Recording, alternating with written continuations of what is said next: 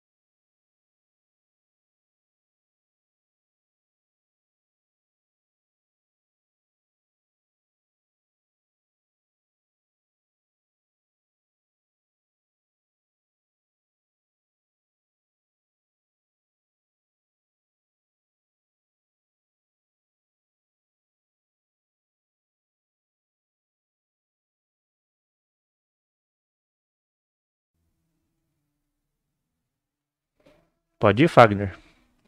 Fala pessoal, tudo bem? Como é que vocês estão? Cá estamos novamente nesse feriado 7 de setembro, para dando continuidade às entrevistas com os candidatos a deputado federal. Eu vou dar os avisos do início, antes do Marcelo apresentar quem a gente está entrevistando. É, vocês já sabem que estava o banner, né? Eu digo em detalhes. Então, vamos lá. É, vai ser uma hora de conversa. A transmissão está sendo pelo YouTube e pelo Facebook pessoal do Marcelo. Então, vocês podem mandar perguntas para lá. Vai ser uma hora de bate-papo. A última meia hora a gente vai fazer de perguntas, se houver. Então a gente também vai filtrar elas para escolher algumas interessantes, tanto do YouTube quanto do Facebook. Se não houver perguntas, o bate-papo continua normal. E o único recado que a gente dá é para você se inscrever no canal, porque a gente está, nesse, se não me engano, nesse episódio já é o de número 37, contando os cortes de todos os vídeos. O canal está com quase 300 é, vídeos, então está totalmente abastecido. Então, e a gente é, gostaria que você fizesse isso, se possível. Então, é, e detalhe, dia 13, é, a gente vai entrevistar o André Vilas Boas, dando sequência essa dos deputados federais. Aí encerra com ele. Depois são deputados estaduais, mas eu não vou falar quem é, que eu vou fazer suspense até lá. Beleza? Marcelo, pode ir. Obrigado, Ciro. Boa noite. Eu que agradeço. Boa noite. E daqui a pouco eu te apresento, Ilo, com mais calma. Boa noite, Ula. Boa noite, Fagner. Boa noite, Eduardo. Boa noite a todo mundo que está nos assistindo. Muito obrigado pela gentileza e pela participação. Eu preciso dar um leve recadinho, pequenininho. Ah, é, talvez é verdade. vocês escutem ao fundo. O Fagner é o mago do áudio. Mas está tendo um evento aqui embaixo. E como diz o Ciro, quem sabe faz gravado e ao vivo. Então, se tiver um ruídozinho de música ao fundo, é porque, ah, infelizmente, há muita referenciazinha. E pra gente também não pegar uma outra data com a Iula, porque também está no meio da sua campanha, ela se disponibilizou a vir hoje aqui com a gente e participar, inclusive, agora, mesmo com esse evento que está tendo. Espero que o áudio esteja contento. Qualquer coisa também manda mensagem para a gente, para que a gente possa ir dosando este áudio. E só um detalhezinho que o Ciro comentou, eu queria só deixar um pouquinho mais claro. Vai ser uma hora e meia total de entrevista, sendo uma hora só um bate-papo, e na última Isso. meia hora é essa conversa com troca de perguntas que vocês enviarem para nós. Se houverem perguntas. Sim. É, vamos lá, um breve currículo da, da Yula. Eu vou fazer um breve, porque o currículo dela é um currículo bem extenso, bem top. Então, ela é doutorada em ciências, Master em Liderança e Gestão Pública, tem especialização em Farmácia Clínica, MBA em Gestão Ambiental, bacharelado em Farmácia Bioquímica, Vou falar em inglês agora, hein? Então me desculpem os erros relacionados. Quem viu ele falando alemão. É, é já falei alemão aqui também, então. Vai me entender. Tá... Principles and Practice of Clinical Research. Olha, na Harvard Medical School, em Harvard. Oh, você viu, gostou, hein? Harvard. Ela é pesquisadora de pós-doutorado pós também. É, vamos aqui. É carreira por. Ela é autoridade de vigilância sanitária da vigilância sanitária. Também já foi coordenadora da vigilância sanitária, coordenadora da vigilância epidemiológica, diretora de vigilância em saúde, coordenadora da assistência farmacêutica, farmacêutica do programa da ST-AIDS. Eu vou passar algumas coisas só para para todo mundo perceber a robustez do currículo. Além de ser professora, coordenadora de diversos cursos de, de graduação, pós-graduação. Yula, muito obrigado. E vou deixar aberto também para que, caso queira acrescentar algum detalhe que eu acabei suprimindo. Yula, muito obrigado por ter vindo. É, nós te recebemos com braços abertos, com a casa aberta e saiba que a partir de agora a casa é sua. Sempre que você quiser vir, estaremos de portas abertas para recebê-la, conversar sobre assuntos outros que quiser, estaremos sempre à vontade. E já peço, antes do boa noite, uma promessa de campanha, que é, Opa. é, em sendo eleita, retorna Combinado, lógico. Não. Obrigado. Primeiro, boa noite, né? Obrigada a todos por esse convite. Eu fico lisonjeada pelo convite. Nossa, Com certeza, assim, você já abriu a porta, então agora já me senti de casa. Sim. então tá, não. Eu, com certeza a gente volta, esse é o propósito. Ele está sempre divulgando e está sempre nos espaços que nos derem, né? Para mostrar o que a gente faz uhum. e até divulgar as nossas ideias e nossas propostas. Sim, obrigado, obrigado. Ciro, pode começar com as perguntas? É. Yula, é, conta um pouco da sua história e de por que deputada federal. Tá, então vamos começar. Minha história começa lá na universidade, né? Eu faço parte de movimentos sociais. Estou falando disso de 1991, 92, quando eu estava na universidade. Então, participei de DCEs, centro acadêmicos, então já participava de movimentos estudantis, ajudei a formação de empresas júniores, eu sou da época da, das, das primeiras empresas júniores, e foi lá que eu comecei a ver quanto é importante a gente fazer parte da política, uhum. de quanto a gente consegue fazer as mudanças que nós queremos, que não é só o governo, a gente fica muito assim, ah, as coisas têm que acontecer lá em cima. Mas se a população e nós não nos mobilizarmos, as coisas não andam. Então comecei lá, mas muito embrionário, com os meus 20 anos, 21 anos, tá? E aí fui fazer faculdade, mestrado, aí, eu, aí galera, o doutorado e mestrado, puxa, tive que Sim. dar um time. Suga tá? a gente. Suga. Imagina. Suga, mas assim, adoro, sou pesquisadora. Só queria complementar isso tudo que você falou do meu currículo. Eu tenho muito orgulho de ser de escola pública todas as universidades legal. públicas. Então eu defendo muito a ciência, né? E ela precisa de muito investimento. Casei, tá? Com o Eduardo que está aqui, meu companheiro. Vim para Poços de Caldas em 98. Mãe, aí a gente tem aquele lado mãe. Eu sou mulher, então a gente tem aquela tripla jornada, estudando, trabalhando e sendo mãe. Dei um tempo, mas assim muito bastidores, deu um tempo, mas eu falei assim, a veia de ajudar a população, de mexer na política, de mexer com políticas públicas, eu voltei para os movimentos sociais aqui em Poços de Caldas, né?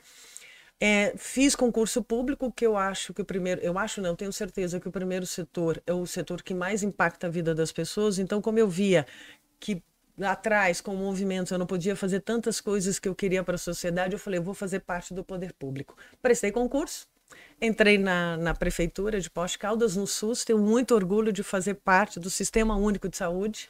Para mim, é uma, uma, política pública mais bonita que nós temos aqui no Brasil. Ela é resiliente, a gente viu na pandemia, né, gente? Uhum. Como ela é resiliente, como ela precisa ser olhada com cuidado. E nessa de coordenadora, de trabalhando, chama, participando de cargos comissionados em várias gestões, independente de de olhar político, eu olho como servidora pública, eu tenho que servir a minha população, independente de quem esteja no cargo. O que me impactou mais para falar agora está na hora de ser candidata foi em 2006, quando eu, tô, eu tive uma responsabilidade de trabalhar naquela época chamava lixo hospitalar. Chegou para nós, lá do Ministério da Saúde, os municípios precisam tomar conta do seu lixo hospitalar, que naquela época era no lixão, enterrado tacando fogo.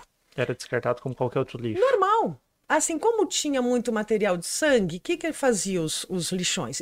Tacava fogo. Uhum. Para ninguém pegar, urubu, pessoas. Uhum. E aí chegou essa responsabilidade para mim, que eu era coordenadora da vigilância. Mas como pesquisadora, professora, eu falei, gente, não é só fazer cobrar dos estabelecimentos.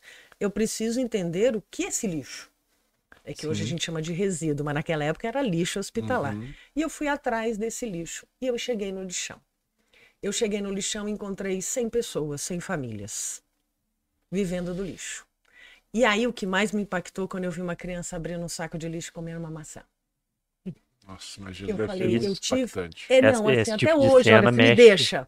Até hoje me deixa muito incomodada no que eu vi. Eu falei assim, eu tive a oportunidade de estudar, tá? Eu tive condições, eu sou privilegiada, então eu tenho que retribuir isso para a sociedade.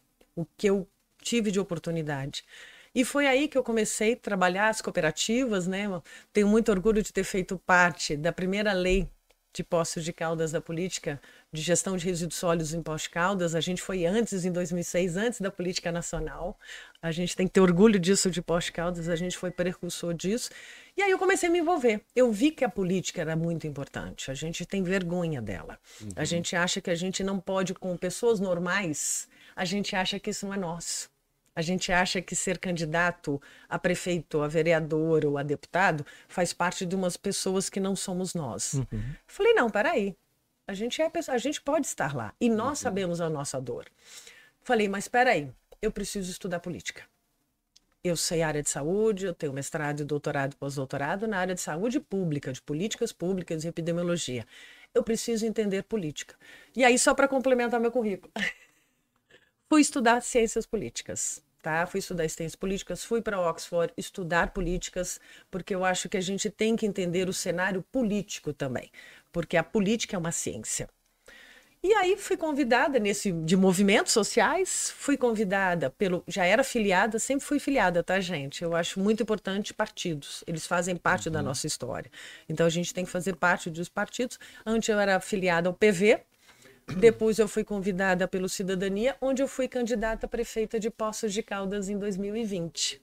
Saio vitoriosa, saio. Todo mundo falou assim, mas você não ganhou? Eu falei, não, eu ganhei. Eu ganhei que eu fui a única mulher um cenário de sete homens e a mais votada na história de Poste Caldas uma mulher. Então, assim, quebrando barreiras, Sim. que é muito difícil para nós uhum. mulheres estarmos nesses espaços de poder. As pessoas não entendem, mas é muito difícil. Hoje eu tenho 51 anos, participo disso, mas só agora que depois da minha estrutura familiar eu pude ter condições de ir para a política, porque você dedica toda a sua vida para trabalhar na política, gente. Você tem que largar um monte de coisa para se Sim. dedicar. Tem que delegar muita coisa para ficar à disposição. Muita, muito. Os filhos agora estão crescidos, adoram política. Tenho muito orgulho dos meus filhos também serem da política, gostarem disso. E esse ano para deputada federal para participar desses espaços lá em Brasília, uhum. para ter mais representatividade feminina, para ter mais políticas públicas que são excluídas dos políticos. Eu falo meio ambiente, eu falo saúde, eu falo educação e eu falo jovens. E aí, Yula, é, por que estadual? Nós falamos muito. Não tem problema, fica à vontade. Por que estadual? Por que federal? Desculpe, não estadual, por exemplo. Tá, é, vou falar dois motivos. Primeiro, pela representatividade feminina, a gente tem que ser claro nos partidos, né? Uhum. Nós mulheres, por estarmos sendo candidata a deputada federal, a gente tem mais voz por causa dos 30% do, do fundo eleitoral. Quanto a mulher hoje, só para vocês saberem, a, todos os votos que eu tiver hoje nessas eleições, o fundo eleitoral é dobrado. Entendi. Uhum. Para só federal. Estadual não tem isso. Ah, tá. Uhum. tá. O fundo eleitoral e partidário é para federal, porque é lá que vem o recurso. Os recursos de fundo eleitoral para o 2024, né? 26. 24 é prefeito. É, 24 é prefeito, 2026 26 reflete Isso. nesse ano. Esse ano é que manda 2026. Isso. É os votos de agora, dos partidos, das legendas, que vai saber quanto a gente vai ter de fundo eleitoral em 2026. Então eu tenho voz para deputada federal uhum. e não deputada estadual. Entendi. É lá que as mulheres têm voz. Então eu estou indo lá para brigar. E precisar de não só de ficar brigando por 30%. Uhum. A gente. É o mínimo, mas eu acho que a gente tem que começar a ter mais vozes lá. Então, por isso. Ah, Perfeito. Top, top, que isso. É maravilhosamente bem explicado. E desculpa realmente, de repente, eu ter cortado um detalhezinho ou outro do currículo. Imagina, É porque a culpa é... não é minha sua. Não, Você que tem um currículo extenso, não sou eu. Não, não. Mas eu queria falar da escola pública. Eu não, tenho tá- muito tá... orgulho não, de tá estudar tá escola pública. Eu falo isso é, porque eu tô tá vendo. Tá perfeita. Eu é que é, realmente não. acabei cortando e resumindo alguma coisa e suprimindo um detalhe Não, é importante. que eu gosto de falar assim, hoje eu estou onde eu estou, todo mundo fala, por eu estudar escola pública estudei universidade pública, meu, meu graduação, meu mestrado, meu doutorado, escola pública. Tá valendo. É, não, assim, eu tenho orgulho de falar isso, que a gente tem que valorizar isso no nosso público. As universidades nossas são as melhores do Brasil. E antes do. Ah, pode ir. Posso perguntar, pegando esse gancho do seu currículo, é. Você estudou em escola pública, em ótimas universidades aqui. Sim. Estudou em Oxford e Harvard. Você conseguiu perceber uma diferença de mentalidade entre as pessoas que, por exemplo, que estão em Harvard, Oxford e aqui nas escolas, nas universidades públicas do Brasil? Por exemplo, na parte de pessoas que estão lá recebendo uma boa remuneração e retribuem para a universidade. Isso tem essa mentalidade forte lá e aqui no Brasil ainda está muito fraca? Tá, isso tá. Lá as pessoas, porque lá é diferente, né? As universidades são privadas. Todas essas, tanto Harvard e Oxford, foram bolsas, tá, gente? Bolsista. Mais um ponto. É, não, então para deixar, eu falei, nossa, isso estudou escola pública depois. Não, bolsista, bolsista. Eu fui bolsista das duas. Lógico, estudei muito para conseguir essa bolsa, mas é sim. é assim que a gente vai. Tem uma diferença, sim. O que a gente vê aqui no Brasil, mas eu acho que é uma culpa do Estado. Eu acho que nossa mesmo. A gente tem uma burocracia muito grande para ter uma parceria público-privada nas universidades exemplo até de, vamos dar o exemplo das startups de patente. Uhum. Eu, tenho, eu trabalho com isso, eu trabalho com amigos. Hoje, você fazer uma patente na universidade, ela se torna só uma pesquisa. Você não, é muito difícil você levar isso para o mercado. Porque a empresa, que a gente quer vender, vamos falar assim, eu quero vender a patente para aquela empresa, para aquilo gerar um produto, gerar riquezas, é tão burocrático isso, que a empresa fica assim, não, deixa de quieto. E aí vira uma patente da universidade, lógico, a Unicamp é uma das maiores, mas assim, o royalty fica para a universidade, o pesquisador. Então, esse, tem umas amarrações burocráticas. Esse eu falo que é uma das minhas primeiras propostas. Fazer com que a empresa privada esteja dentro da universidade. Não estou falando privatizar, tá, gente? Uhum. Não é privatizar. Mas que tudo que a gente faça dentro de uma universidade, ele seja retornado para a população. Retornado para a população. Vamos dar um exemplo que a gente está vivendo agora, a falta de medicamento. Uhum, Se uhum. você for nas farmácias, drogaria normal, não estou falando nem no SUS, Sim. tá? Eu não tenho uma dipirona, eu não tenho um antibiótico. Não mesmo. Não tem. Não mesmo. Não tem. Não tem leite materno. Não tem. As fórmulas infantis. Tem tipo, falta. Nan, Nestlé, essas coisas. Isso, não tem. Não tem, tem? falta. Isso. Tem ah, falta. Às vezes não, você acha, mas não é tão fácil assim. Ah, sabe? tá. Mas assim, antibiótico... Antes, você até tropeçava nisso. Isso. Porque os Isso é insumos, é eles são, vêm da China, os, os produtos, da Índia, que são os maiores produtores de insumos. E a gente está dependente por causa da guerra da Ucrânia, todo N uhum. fatores externos. Sim. Só que como a gente fica dependente dessa matéria-prima, eles dão primeiro, quem produz vai dar preferência para ele. Sim. Sim. Lógico, autossuficiência. Isso a gente não tira. E depois, o restante a gente distribui para os nossos parceiros comerciais. Só que essa produção teve o impacto da Covid, parou, aquilo uhum. tudo que a gente já conhece. Depois veio a guerra da Ucrânia, que também teve um impacto na produção, então a produção deles ficou menor, então eles não estão conseguindo levar a demanda deles, produzir para nós. E aí a gente está sem remédio. Só que eu tenho indústria farmacêutica aqui, eu tenho universidades de ponta. Por que, que eu não posso fazer essa parceria e fazer com que os nossos insumos sejam nacionais? Sim. Por que, que a gente não pode ter? Eu tenho capacidade para isso, gente. Eu tenho universidade de farmácia, de medicina, da saúde. Por que, que eu não produzo aqui os insumos para eu poder ter um medicamento aqui no Brasil? Eu preciso tirar esses entraves e fazer um marco regulatório e os entraves disso. Essa é bandeira que a gente pode ser autossuficiente com muita ciência. Então, praticamente seria uma reforma na lei de propriedade industrial como completo? Não, não. Ou no, uma nova específica? Não, não. Propriedade industrial, ela continua. É, são já insumos que já foram inspirados as patentes. Ah, tá? Sim. A gente está falando de uma aspirina, de uma dipirona, que é inspirada a patente. Na né? patente de medicamento é 10, 15 anos. Depois disso, aqui no Brasil, ela se torna pública, né, para você produzir. Então são esses produtos que a gente quer produzir aqui. O que, que acontece hoje no Brasil? A gente faz o medicamento, mas a matéria-prima não. É tudo importado. É tudo importado. Então o que, que eu falo? Que a gente chama de indústria farmoquímica. Vamos fazer ela aqui no Brasil? Vamos ter indústria farmoquímica? Com a parceria com as universidades. Mas, tenho... mas além do entrave burocrático, qual outro? teria que cair? Porque o burocrático, tributos. teoricamente. Tributos. Tributos? Tributos. Tributos. Eu tenho eu falo que uh, os tributos para medicamentos, para próteses, área de saúde, que a gente está lidando com vidas, uhum. a gente tem que ter isenção. Senão a gente não dá estímulo. Tá? Então são tributos e entraves burocráticos. Eu tenho que fazer incentivar a ciência no Brasil para que as indústrias, junto com as universidades, montem isso. Porque é uma indústria cara. Sem tá? dúvida. É mais barato hoje eu trazer de fora. Mesmo Sim. pagando imposto, importação, ele se torna mais barato. Então eu tenho que trazer atrativo para construir uma indústria dessa. Estou falando de uma indústria né, de uhum. ponta. Mas isso daí é possível, porque você gera riqueza também para as universidades. É possível. Cabeças pensantes a gente tem. A gente tem é, é uma mudança muito drástica. Sim, mas é possível. Mas não, já, sim, já não, não tá duvido que seja possível. Um pouco, né? Eu acho que antigamente as universidades públicas eram mais fechadas. Sim. Hoje já está num processo inicial ainda, mas estão percebendo que o setor privado não é tão inimigo assim, talvez. Eu estou falando isso com cuidado. Sim, sim isso mesmo. Né? As universidades, sim, mas o que está faltando? Recurso. As universidades não têm dinheiro. Aí o recurso viria da iniciativa o, privada. Isso, um ganha-ganha. Eu falo que a gente tem que pensar assim: um ganha-ganha. A universidade, a empresa privada investiria dentro da universidade para ela ter o retorno. Por isso que eu falo uhum. que não é uhum. privatizar é investir sim, sim. em laboratórios. Capacidade pensante está ali. Está ali. Então, o que, que você quer? Você quer um laboratório? Eu vou montar para você. É, se, eu não, me- se eu não me engano, acho que no estado de São Paulo teve uma parceria para público e privada para fazer vacina de Covid, ia construir uma fábrica nova, Sim. acho que teve um negócio A disso. Fiocruz, com a Instituto Butantan.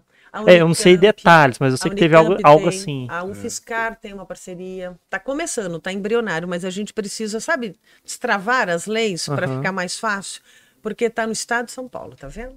No estado de São Paulo conseguiu fazer leis. Vamos fazer uma estado, vamos fazer uma para as universidades do Brasil inteiro. É, como as duas principais Vamos universidades são estaduais, daqui. Eu facilitou. tenho galera boa no Nordeste. Tem Sim. muita universidade. Vamos abrir essa rede. Vamos abrir É. a rede. Ah, Uma rede aberta abarca muito mais pessoas. Opa! E você acha Sem que no dúvida. Congresso conseguiria trabalhar isso com. Você comentou que seria uma das suas pautas. Sim. É, tem um ambiente político para isso. É, Tem, Tem? tem. Será que tem? Tem, é ganha-ganha. A indústria farmacêutica também não quer ficar tão dependente dos insumos importados. E para ela, você entra com isenção de imposto de renda se você investir na ciência. Ganha-ganha. Ganha-ganha. É sempre assim, você Porque tem é que um olhar. O risco ganha-ganha do bem, tá, gente? Uhum. Eu falo muito assim: se, a- se aquela indústria investir na universidade, ela pode ter isenção. Hoje a gente tem isenção de imposto de renda para várias coisas que a indústria faz. Sim. Por que, que eu não posso fazer isenção de imposto de renda para investimento em ciência? Lógico, certas indústrias, aí tem regras regulamentórias, tá? Que não impactam. regra Não, é- não, é um é, é, não, só para não deixar não é Claro. assim. Qual indústria, qual empresa que pode investir, qual que tem. Tem que ter todo um link, né? Não pode ser com uma lá do parafuso para falar de, de medicamento. A indústria. Sim. Só para conseguir É. isenção. É, não, aí, te- aí é aquela lei bem robusta mesmo de marco regulatório. Mas, Mas é uma lei já está se discutindo. assim também tá? não gera Ah, muita tá. amarração?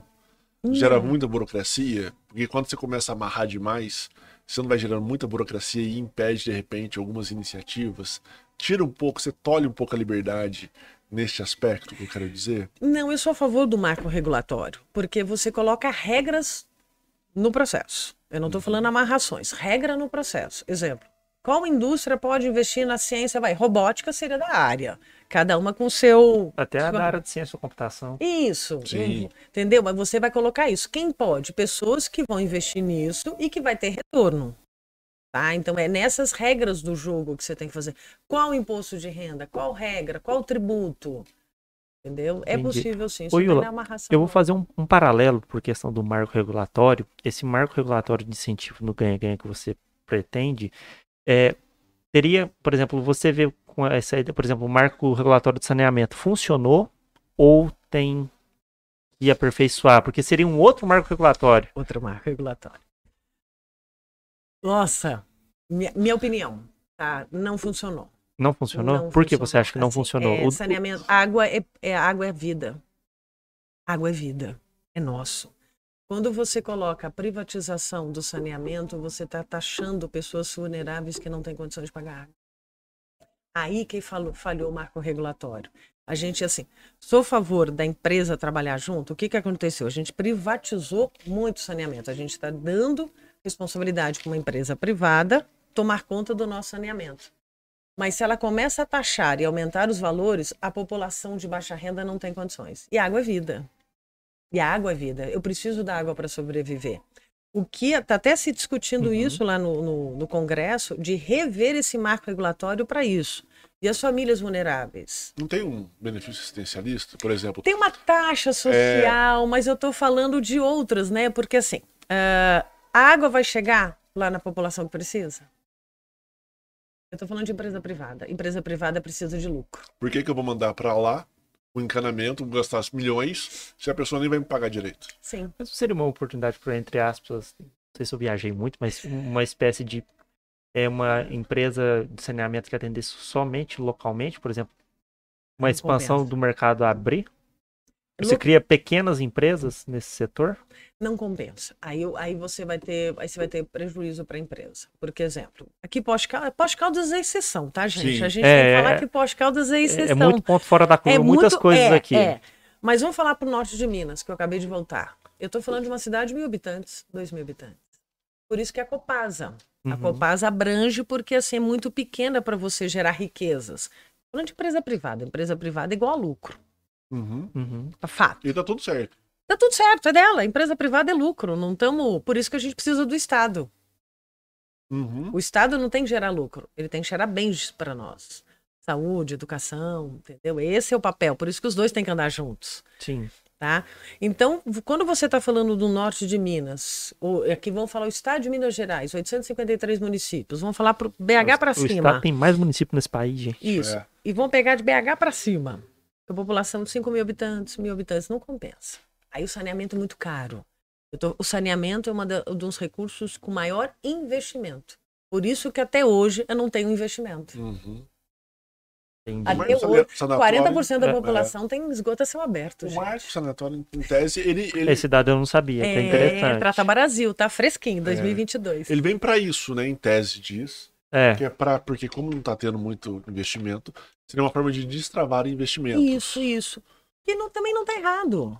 Mas nesse caso, por exemplo, esse município de mil habitantes, o município também, ele- claro que ele tem que se entender como um município pequeno. Sim, Ele fala assim, então eu vou ter que juntar com alguns outros municípios e fazer de repente um consórcio. Um A gente consórcio. chama disso de consórcio de É. saneamento, existe. para que de repente a gente forme, ó, então pra, comigo você não tem interesse, mas com 10 municípios, talvez já se torne um pouquinho mais interessante. Mas Eu, hoje, eu hoje acho que essa viabilidade, além do consórcio, opinião minha agora também, é, seria programas de incentivo, por exemplo, um tratamento ecológico para o esgoto, por exemplo, in- incentivo algum tipo de compostagem para depositar aquilo lá que possa funcionar. Já existe, Já mas existe? primeiro eu tenho que colocar o cano. Primeiro eu tenho que chegar a água. Uhum. Ah, tá. Primeiro eu tenho. Tá entendendo? Eu tô aí. Vamos dar um pouquinho de ré. Por isso que a gente brinca muito que o Poste Caldas é fora da curva. Vamos dar. Eu preciso ainda que chegue água naquela casa. Uhum. E aí eu tenho que ter, para depois pensar no. Tra... é Assim, eu tenho que chegar a água e o tratamento de esgoto. Aí depois, aquele tratamento de esgoto que está lá na estação, aí sim eu tenho várias tecnologias para fazer isso. É. Tá, isso já existe de tecnologia, porque a gente chama de água de reuso, né? Aquela água Sim. que a gente trata e ela volta, né? Sim. A gente já tem isso. Mas primeiro tem que chegar a água. Deixa eu fazer um corte rápido antes. Manda ver. Antes, por A gente falou, mudou tudo É. do contexto do Não. Um corte É- é assim antes mesmo. do final, É. e era pra gente comentar um pouco mais no começo, mas eu vou pedir para que faça agora. Se alguém quem quiser conversar contigo, entrar em contato, passa uma rede social, telefone, WhatsApp, alguma coisa Ah, então tá bom. pessoas. Meu Instagram, iula.merola. Meu Facebook, Iula Merola. É tudo Iula Merola. Eu Com gosto um de... L. com L só. É Y-U-L-A.M-E-R-O-L-A no Instagram. Uhum. Aí pode ir lá que já tem um WhatsApp, já clica, já conversa comigo. É o meu mesmo, viu, gente? É nesse celular. Show. E às vezes eu demoro para responder, mas eu respondo. Show. Não, maravilha. Só fazer esse detalhe que, Sim. que não foi feito, pode voltar, Ciro, a sua pergunta. Fazer... Não, achei que você ia perguntar alguma coisa. Ah, mas tudo bem, eu pergunto. Ah, então vai lá, Fábio. É que eu falei corte. Fala um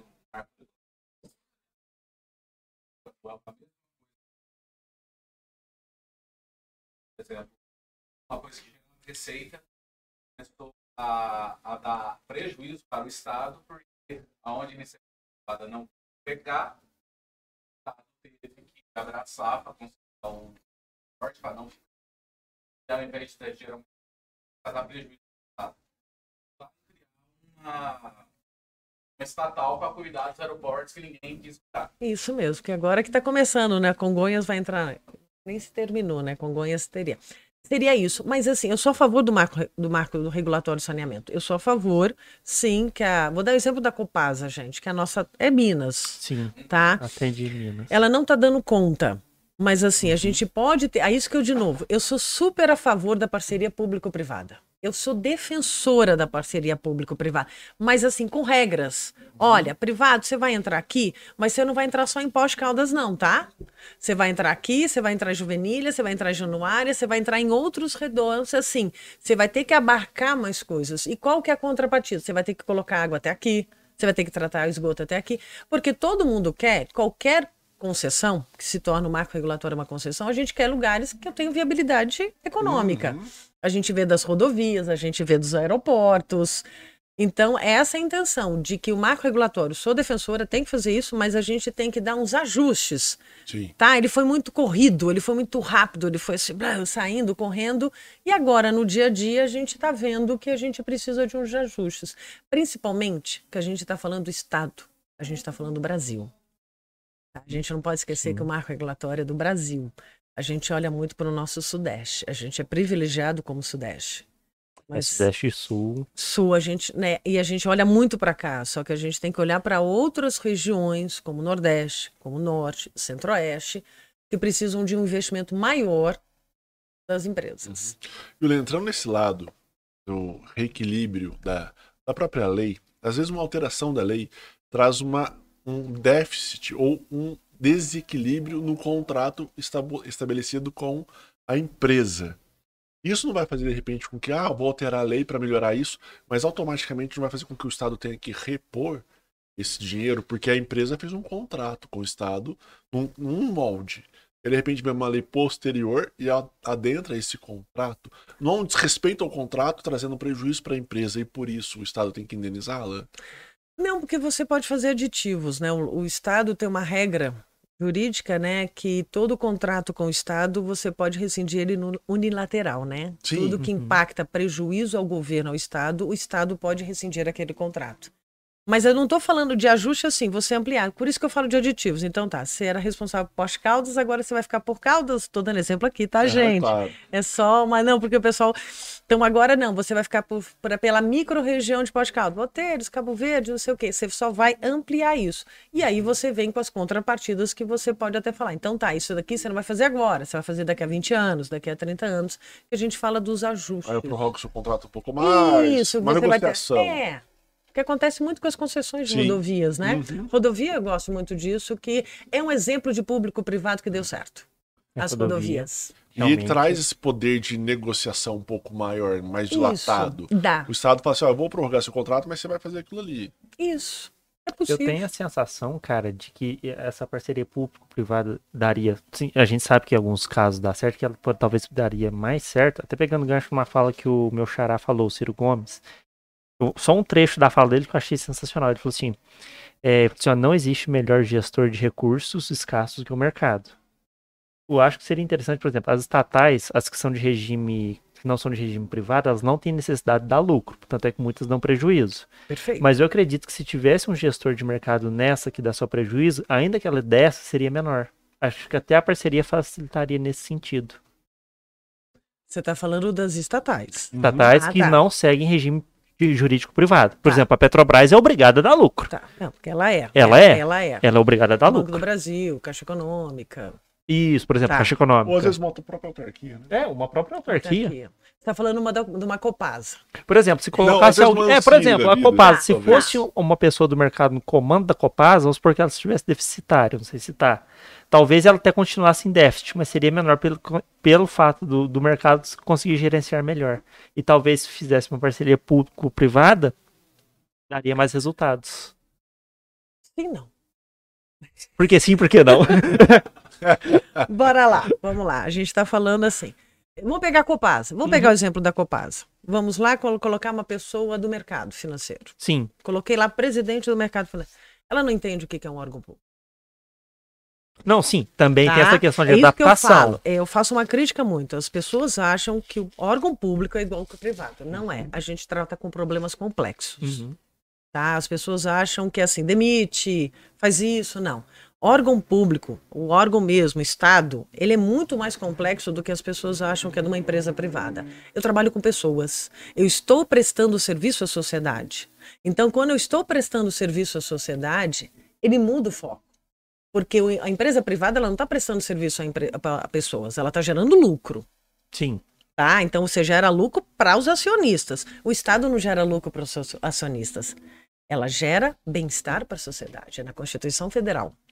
Então, se eu coloco uma pessoa que é do mercado, ela não tem esse olhar. E, ele- e assim, a, e a máquina pública, ela é, ela é muito complexa para ser tão cartesiana como uma empresa privada. Não está certo, demite. Não faz isso, vende. Eu não posso fazer isso que eu vou impactar milhões de pessoas. Então, assim, quando eu falo parceria público-privada, uma concessão. Entendeu? Uhum. Concessão, porque assim, eu dou à empresa privada certas áreas que eu acho que o Estado não está dando conta de fazer. Então, vamos ao exemplo. Vamos fazer a concessão da Copasa, exemplo. Não deu certo, eu tomo de volta. É do Estado. certo. É do Estado. Porque se eu fizer igual uma Petrobras, o que, que, a- que, que a gente está discutindo desde anteontem, né? Eu brinco. Oscilação de preço. A Petrobras, por trabalhar no mercado externo, ela oscila o preço. A gente só está com abaixo agora porque reduziu o imposto, porque senão a vida ela continua. Imagina colocar isso em bens de consumos da sociedade: água, luz, moradia, saúde, educação. Eu vou oscilar no mercado. Sim. Tá? Então eu falo que isso aqui são os pilares da sociedade. E que isso aqui tem que ser o dever do Estado tomar conta. Porque sem água eu não vivo. Não. Sem saúde eu não vivo, sem educação também, se não não tinha educação eu não consigo gerar economia. Tá? Então assim, por isso que eu falo, posso ter parceria? Posso. Mas são lugares que eu só que eu faço. Concessão de rodovias, eu acho da concessão, transporte. E pegando gancho, por que, que a concessão de rodovias aqui em Minas não vai? Vingou, tá três, foram três leilões, deu certo. Não, até antes. Por que, que não vingava? Principalmente por... as estaduais. Federais a gente até entende. São vários poréns. De novo, é complexo órgão público, as pessoas acham que é muito fácil. Primeiro, a, concessão de uma BR. Eu estou mentindo, mas eu acho que 90% dos, das rodovias do, de Minas Gerais são BRs. Então eu tenho que pedir. É, então não é, é, é. Eu estou brincando dos 90, mas eu mandei esse estado, tudo era BR. É. BR, BR. Em algum momento você pega BR. BR. 040, 281, 381, então quase eu não sei qual que é mineira. Então, a primeira essa parte eu tenho que pegar a autorização do governo federal para eu poder fazer a concessão de uma coisa que não é bem, não é meu, é do, do governo federal. Segundo, eles fizeram uma, é, uma, um edital público-privado. Então, quando você não tem um marco regulatório bem estruturado de PPPs que a gente fala, você tem aquelas coisas de alguma empresa pedindo recurso, Ministério Público, rodovias, eu tenho concessões ambientais, eu vou passar em áreas de áreas de APP. Vai duplicar, não vai isso. duplicar? Não vai duplicar, não vai duplicar. Eu vou pegar só a BR-040 ou vou pegar as vicinais. Entendeu? Ele é muito complexa que eu conheço. A Fernanda foi uma das advogadas que escreveu, eu conversei com ela. Depois, quem vai gerenciar isso aqui? Eu tenho que ter uma autarquia para gerenciar, que é a Agência Nacional de Trânsito não tem lá da. Eu preciso de uma mineira. Uhum. Certo. Eu não tenho. Não tem essa não agência? Não tenho, eu tenho que criar. Outra coisa que embargou, eu estou em período eleitoral. Sim. Foi uma campanha eleitoreira ou não foi? Você fazer a concessões das rodovias em pleno período eleitoral? Pode ser que coincidiu, pode ser que não. Exatamente, se o edital foi publicado bem antes do resultado vir agora, tá, então, mera coincidência. Mas assim, as rodovias, elas são muito mais complexas que a gente pensa, porque a gente só pensa na rodovia que a gente anda. Mas quando você faz a concessão, você fala assim, você vai pegar tantos quilômetros quadrados, e aí você vai pegando aquelas vicinais. Entendi. Aqui, eu sei que aqui em Poço é, teve concessão. Quais são as outras duas? Uh, não precisa ser exato. Uberlândia. Uberlândia. Uberlândia e, se não me engano, Montes Claros. Ah, tá. Tá, foram as três primeiras. Eu, uhum. Aí eu sei que vai ter uma para Juiz de Fora, que a gente fala por região, né? Norte, Sul, Zona da Mata, Triângulo Mineiro. Tá faltando um. E o centro. É, acho que é isso. Aqui em Poços, pegou para Andradas, né? Caldas. Eu penso, vocês estão entendendo a ligação. Uhum. Tanto é que o pessoal está reclamando do pedágio, né? Vai ser oito reais. Para Caldas, oito reais para ir, oito reais para voltar. Poços Caldas? Poços, né, que na verdade não é para Caldas, né, gente? É, é uma rodovia, é, Pouso Alegre. É que a gente está falando que o pessoal estava reclamando muito que quem... O pedágio vai ser ali. Vai ser ali. Entre Poços e Caldas. É, oito reais para ir, oito reais para voltar. Que é até Pouso Alegre, você segue indo para isso. O Pouso Alegre desemboca na Fernão Dias, né? Isso, que já é, é, já é concessão. Já, já. É, mas ela é concessão BR, governo é. federal. Sim. Que foi na época da Dilma. Então, mas... Machado também. Eu acho que sim, né? Eu acho que também. Porque eu sei que para Andradas vai ter. Vai aumentar o fluxo da Mega Fernão também. Ah, é verdade. Porque começa a fugir de pedágio. É, é verdade. Sim. É, o que eu tava pensando é, depois eu pergunto isso aqui. Apareceu perguntas aí. Apareceu. Não, já é. falei de tudo, menos. É, não, só é. gente para saber, eles me mandaram umas perguntas, tá? Nenhuma ainda eu respondi, tá bom? Yula, educação. Queria mudar um pouco de concessão. Né, das concessões, parcerias públicas para a educação. Com a Covid, a gente teve muito EAD. Você acha que o EAD veio para ficar Ou deveria ser algo mais abolido mesmo, porque o presencial é o que conta, é o que vale? Como é que você vê esse mundo, essa transformação no mundo? E se o Brasil caminha para esse lado, não caminha, tem que segurar um pouquinho? Não, sou defensora do modo EAD online, como uhum. queiram falar. Sou defensora, mas ele tem que ter limites, tá? O presencial que a gente fala muito que é a nova metodologia de ensino, né? É uma das, eu fui coordenadora disso, que a gente chama metodologia ativa de aprendizagem. Os meus filhos ou os filhos que virão, meninada de 10, não são as mesmas que eu. Eles não aguentam ficar em sala de aula sentada vendo uma lousa. Esquece, acabou. Acabou. É a galera do celular, é a galera do digital. Então eu tenho que mesclar isso. Eu posso usar esse material que a gente chama de games, de atividades online, junto com a presencial. Mas os dois têm que andar muito junto. Não é fazer assim, agora você fica em casa, liga o computador, aperta o play e assiste aula. Não, uhum. isso não é. Isso para mim não é aulas online. Entendi. Tá? A gente tá, fez muito disso. Mas antes da gente colocar, isso já está na lei, o a próprio Conselho Nacional de Educação já regulamentou isso para as universidades, até para as escolas de ensino médio fundamental, tá? Os 20%. Estão querendo aumentar para 40, né? 40, uhum. 60. Mas primeiro eu tenho que treinar professor para esse novo olhar. É difícil, gente. Eu sou professora, tá? Sou professora universitária há 20 anos. Ah, eu tive que mudar a minha forma de dar aula na pandemia e ninguém me ensinou. Foi a coisa mais difícil da minha vida. Tipo assim, todo mundo olhou assim, até eu ficava muito chateado, falou assim: você não dá aula, você está em casa. Falei, você não sabe a dor de nós, professores, tentarmos transmitir o que a gente dava em sala de aula para os nossos alunos do outro lado. Uhum. E olha que eu estou falando de universidade. liga a câmera, você fica vendo só aquela Mas sabe tela. Por quê? Né? Mas sabe por que não liga? Eu fazia uma crítica, professor tem hora que a gente é chato, né? E ficava, gente, mas ninguém olha para mim. Eu comprei lousa, sabe? Fiz toda high-tech para ver. Fiz uma sala de aula na minha fiz, casa. Fiz, porque eu, eu também tava de saco é. cheio. Eu também tava de saco cheio de ficar sentada falando. Eu estava de saco cheio. Eu falei, gente, se eu tô de saco cheio, imagina o outro lado. Blá, blá, blá. E aí eu tentei. Aí eu comecei a perceber e eu conversei com os alunos. Professora, se eu ligar a tela, acaba meu 3G. Eu tô chamando de 3G, tá, gente? Acaba. Eles usam aula no celular, gente. Eles não têm computador. A gente acha que todo mundo que está do outro lado, eles têm um laptop em casa. Não tem. Eu estou falando de, de alunos meus da universidade. Uhum.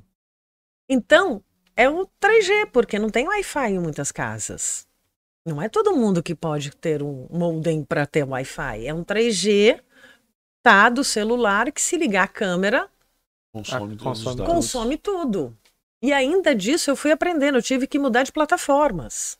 Tipo assim, o Teams ocupava, é pesado demais para eles. Aí eu fui pro Zoom também. Era Google Meet, que era o mais simples, mais fácil para eles poderem acessar e pelo menos me ouvir. Então, antes de eu falar online, primeiro vamos tentar ver se a gente tem estrutura tecnológica para isso. Tecnologia não é só dar um, um smartphone nem um iPad, tá, gente? Nem um tablet, sei lá eu fazer essa estrutura tecnológica para a escola ter essa base, que a gente fala de metodologia ativa do aprendizado, e o aluno também. Mas os dois juntos. Uhum. Não é eu deixar o aluno lá dentro da casa. E é muito, dá muito certo, tá? A metodologia de ativa de aprendizado, quando eu coloco a, a tecnologia em prol da educação, o aprendizado é muito melhor. Exemplo, desde gamificação, que a gente chama de sala invertida. O que é sala invertida? O professor deixa de falar em sala de aula com aquela lousa, uhum. a gente joga estudos de caso, que o aluno vai buscar as informações. Ele usa isso aqui. Eu tenho que usar o celular como ferramenta, gente. Eu não posso proibir o aluno. Então, assim, vamos fazer assim. Então, agora procura no Google para eu ensinar ele o que é uma fake news, para saber se ele está fazendo uma busca certa. Se é assim que ele. Isso, aí sim, isso para mim é online. Uhum. Não eu ficar sentada passivamente só trocando de lugar, né? Eu saí de, da, minha, da, minha, da minha escola e fui para a sala de aula. E aí tem outro problema que eu vou dar volta, né? A gente está falando de pessoas privilegiadas. Muita gente precisa ir para a escola para comer. Tem essa questão também. Vai pelo lanche na Sim, hora do recreio. Gente. Então, assim, a estrutura educacional, ela permeia muito pela saúde e social. Então, assim, sou a favor? Sim defendo, sou uma defensora, tanto é que eu capacito professores para trabalhar esse novo olhar do digital, da tecnologia em favor da educação. Mas antes de eu falar, vamos começar a fazer, vamos estruturar as escolas, vamos capacitar os professores, vamos dar base para os meus alunos, aí depois eu discuto isso. Ou seja, é algo meio fora da nossa realidade ainda, nacional. Sim. A Pré-privado gente- está muito bem, é. muito obrigado. Para os alunos. Porque se a gente ainda precisa fazer todos esses passos antes, meio que torna quase que inviável momentaneamente, porque não dá pra gente caminhar sem esses passos. Eu tenho. E tem a questão também, a criança vai estar em casa com Isso, obrigada, eu tinha esquecido disso. Com quem vai orientar eles? Por isso que eu falo que esse online é, é muito presencial daquela coisa, primeiro estruturar dentro da sala de aula, treinar o professor, a gente entender, para depois levar essa base.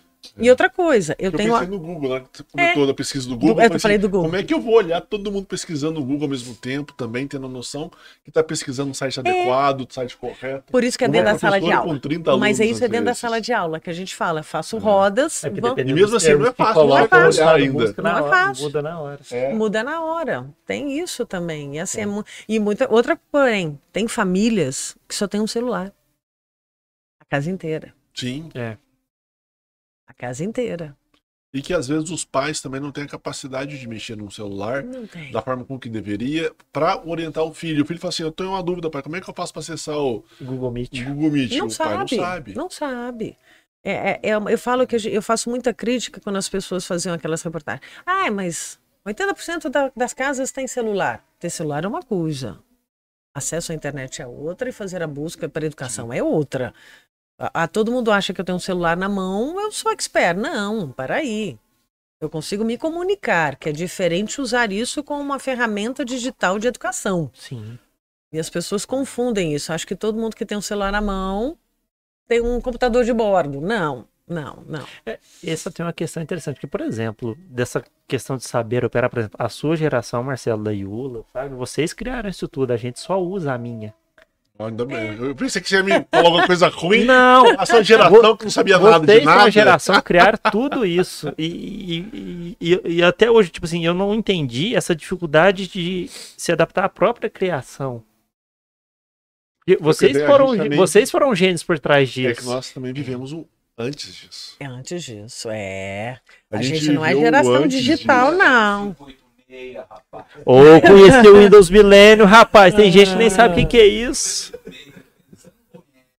Eu Era joguei Atari, hein? na faculdade, olhe lá. Não, a gente não. A gente viveu o sem celular, a gente viveu o sem internet. Então a gente também. Agora fala assim, agora você vive a internet. Peraí, calma, eu tenho que me adaptar, adaptar também. Nós somos ah, da mas época. alguém da minha geração criou. Tá, mas ainda assim. A gente é da geração. Quando você morava fora, a gente ia pra fila do orelhão, É. ligar no domingo. Eu já, ore... já usei olhe... Olhe... orelhão. A rodela Ainda- de prosa. Ainda, ainda, de vez em quando ele fazia chamada cobrar 90,90 lá pra É, a casa. internet era de madrugada. E olha lá. Domingo depois E do olha almoço. lá, É. Domingo depois do almoço, às vezes não, porque você travava a linha. Ah, é verdade. Tinha isso E aí- também. Aí tinha que receber a avó. A avó Exatamente. Vocês estão assistindo Então isso, não estão entendendo o que a gente tá falando, vai no YouTube e coloca assim, internet escada, para entrar na internet e fazer até barulho.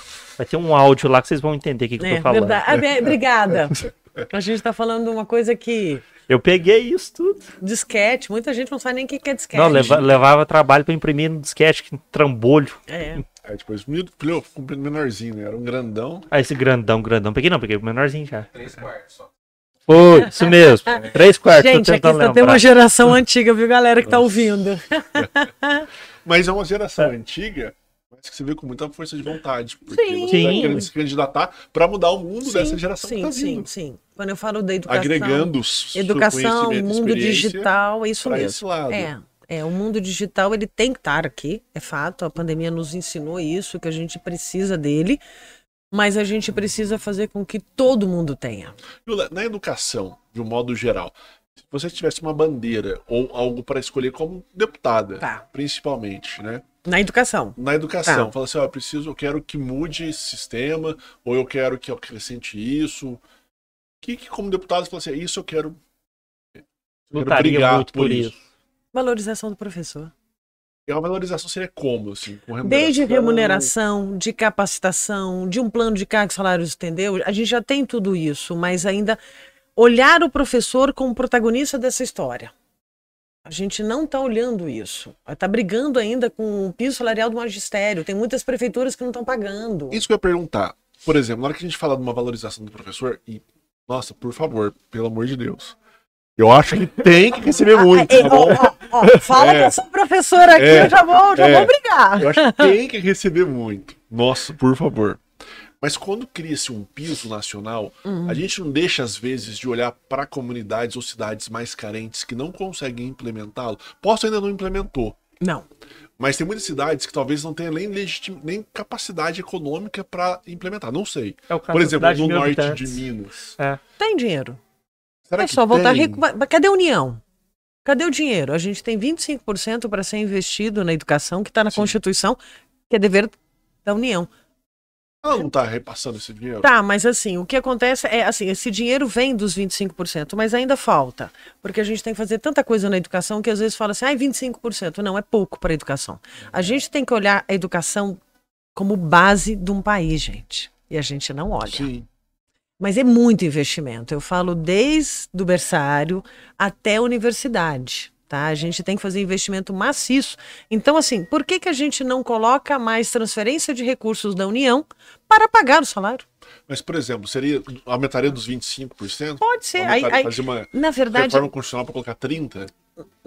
Eu acho que às vezes não é Porque- nenhuma questão de falta de Não dinheiro, é- acho que é fa- a alocação mal feita. alo- assim, auxílios aos, aos, aos, aos prefeitos, aos municípios. Isso é uma coisa que eu falo que eu estou no dia a dia, tá? No dia a dia do município. O dinheiro vem, às vezes, o que acontece? Muitos prefeitos ou municípios não sabem como trabalhar esse recurso. Tá? Então, assim, não adianta eu te dar um dinheiro. Aquela coisa que a gente fala Te dou um muito. caminhão de dinheiro. Se você não sabe usar, você queima ele. É. como você fala muito da educação financeira, não adianta eu te dar o dinheiro se eu não te ajudar a usar o recurso.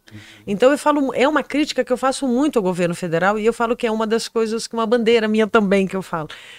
Ajude os municípios a executar, a fazer projetos. Tá? Os, os, os municípios têm muita dificuldade de escrever projeto para a captação desses recursos, para a alocação disso. Porque eu falo de novo, vamos sair da caixinha de pós-caldas aqui da re- nossa região, que a gente tem funcionários, a gente tem muita pessoa boa, mas assim, o próprio prefeito, o secretário, é tanta demanda básica, desde uma reforma da Sim. escola, que ele não tem tempo para pensar outras coisas, gente. A gente está falando de uma escola que não tem teto. Ou ele não A sabe. merenda atrasou. A Miranda atrasou, então assim, eu preciso dar suporte para ele e para outras. Então assim, peraí, o primeiro tem... Então ele fala assim, depois eu vejo isso, depois eu vejo isso, e depois eu vejo Caiu o isso. muro da escola, choveu ali. Passou quatro né? anos. É, e aí vai Então, pagando incêndio. Não é incêndio, só incêndio, recurso, incêndio. eu dar recurso e estrutura e apoio aos municípios a trabalharem isso. Se você analisar também, você até acho que a gente comentou no. Não sei se foi do episódio do dinheiro da Cissa, é praticamente uma mudança na federação, porque você tem que tirar Brasília do centro e é porque a vida acontece no município. Isso, fechou. E as pessoas. Brasília não sabe que- como é que é o dia a dia aqui, tá? Eu Sim. posso falar como funcionária pública do município. Tem hora que aparecem umas coisas lá, eu falo assim, até a gente brincava, eu brincava assim, viaja, né? É, isso a lei não mundo, vai né? executar. Eu não lembro. Não, não vai acontecer, porque eu não dou conta de fazer. É. Eu não lembro qual país europeu que alguém comentou comigo, acho que foi, não sei se é Alemanha ou, ou França, não lembro. Por exemplo, aqui no Brasil são 5.500 municípios, arredondando. Num desses países era 12 mil. Alguma coisa assim. Então, só que eh, nenhuma prefeitura, ou poucas, eram deficitárias financeiramente. Justamente para você ter a vida acontece no município, não na capital. Não na capital. Às vezes é um dinheiro carimbado, que acontece muito, por uma coisa, mas eu não quero isso, não. É. Não, exemplo, vou dar um exemplo da minha área de saúde. Às vezes falava assim. Ai, vou mandar para você mais geladeira para estruturar a sua sala. Eu falei assim, moço, não tem nem sala. E mandava geladeira para mim. Aí compra um milhão de geladeiras, né? Mas vamos, Tem que mandar pra todo mundo. bobo, mas às vezes assim, vinha de coisas assim, eu falei assim, mas onde eu vou pôr esse negócio? Não, quando começou a informatizar as Ouvir escolas, mais. vinha caminhões de computadores, não tinha sala de Isso. informática. Tá entendendo? Ou essa pessoa pra montar. É, via Linux ainda, ficou É o- horrível a, a lá. federação que você falou perfeito. Antes de fazer isso, vamos ouvir. Vamos ouvir a demanda. Qual, e cada região tem a sua demanda. A minha aqui de Pós Caldas pode ser sala de informática. Uhum. Lá no norte de Minas é o teto. Sim. Tá entendendo? Uma então é possível banheiro isso. Só que eu escola. preciso que essa máquina converse melhor. Tá muito assim. ah, eu falo muito assim: o governo federal faz uma coisa, o estado faz uma, e o município tem que ouvir, pega essas duas aqui agora executa, porque a gente tem que prestar contas porque é dever do estado dar educação. Só que aí depois cobra todo mundo aqui do município que a gente não deu conta. Mas também ninguém me ajudou. É. Essa, essa máquina tem que mudar. A gente tem que olhar para os municípios com um olhar mais carinhoso. Como assim, a vida acontece aqui. Sim. Não é só mandar dinheiro. Não, só dinheiro já tá provado não resolve, porque todo ano tem sempre dinheiro. Pode ser que não tenha o dinheiro suficiente, total, mas você vê que realmente às vezes vem muito dinheiro de algumas coisas e às vezes tá mal alocado. Sim. Porque eu preciso de ajuda para executá-lo. Mas você acha que os 25% seria o suficiente? Ah, não. Eu Não. sou a favor de 35. Eu estou falando de 35. educação. Com... Até é, educação é, é- é base, gente. Se a gente quer ter uma nação economicamente ativa, que gere recursos e renda, vamos focar na educação. Mas educação séria. Já plane... fa- Aí eu falo, fazer planejamento. O que eu preciso, não olhar só o IDEB. O IDEB é um número. A gente fica numa competição ridícula de qual município tem um IDEB melhor, mas o IDEB não avalia toda a estrutura. Então, assim, o que, que eu preciso? Infraestrutura? Tudo bem, tem uma infraestrutura, tá ok. Tá, tem um computador, tudo aquilo que a gente já falou assim. Tem mas eu preciso capacitar meu, meu professor para ele ter estrutura educacional, tipo de reforço escolar. de- Gente, é, o pessoal acha educação é só dar aula de português e matemática. Vamos de novo sair da caixinha. Eu preciso de ter esporte. Sim. Eu preciso de cultura. Eu preciso de literatura. E educação financeira? Educação financeira, eu preciso conhecer museu. Não, verdade, ó. O Eu olho Marcelo até brilha quando fala essas palavrinhas, educação financeira. Mas assim, a gente, tá- a gente tem que pensar nisso, a educação como isso, educação financeira. Eu tenho que pensar museus, história. Mas não é história, ler, o- entendeu? A cultura lá dentro, o esporte lá dentro, a família lá dentro. Então, é muito complexo que a gente tem que começar agora. Sabe quando a gente vai colher isso? Se todo mundo começar hoje, governo federal, estadual e municipal, independente dos quatro em quatro anos, parar com essa briga política e ver isso como política pública, Todo mundo a- se unir.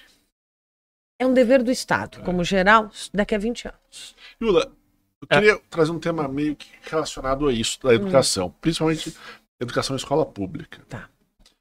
Infelizmente, muitas pessoas que estão lá, foi o que vocês, acho que o Ciro, você mesmo comentou, que às vezes vai lá para comer. Sim, sim, foi, sim. eu Passando também. fome. Uma pessoa dessa, às vezes tem déficit de atenção, déficit de capacidade, e às vezes tem uma rebeldia inerente também pela uma estrutura familiar que- desagregada. Sim. Em tese, ela não pode ser reprovada na escola. E, e ela também, em tese, dificilmente ela vai ser expulsa.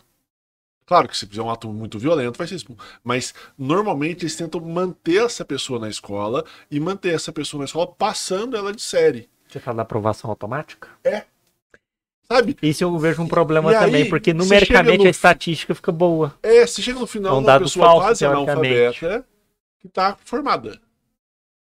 Você acha que isso, essa forma de política que foi criada é interessante? Ou a gente deveria retomar algumas coisas? Já ah, vai ser reprovado, vai ser expulso, vai ser isso, vai ser aquilo? Ou não? Vamos continuar dessa forma e tentar estruturar de uma forma diferente?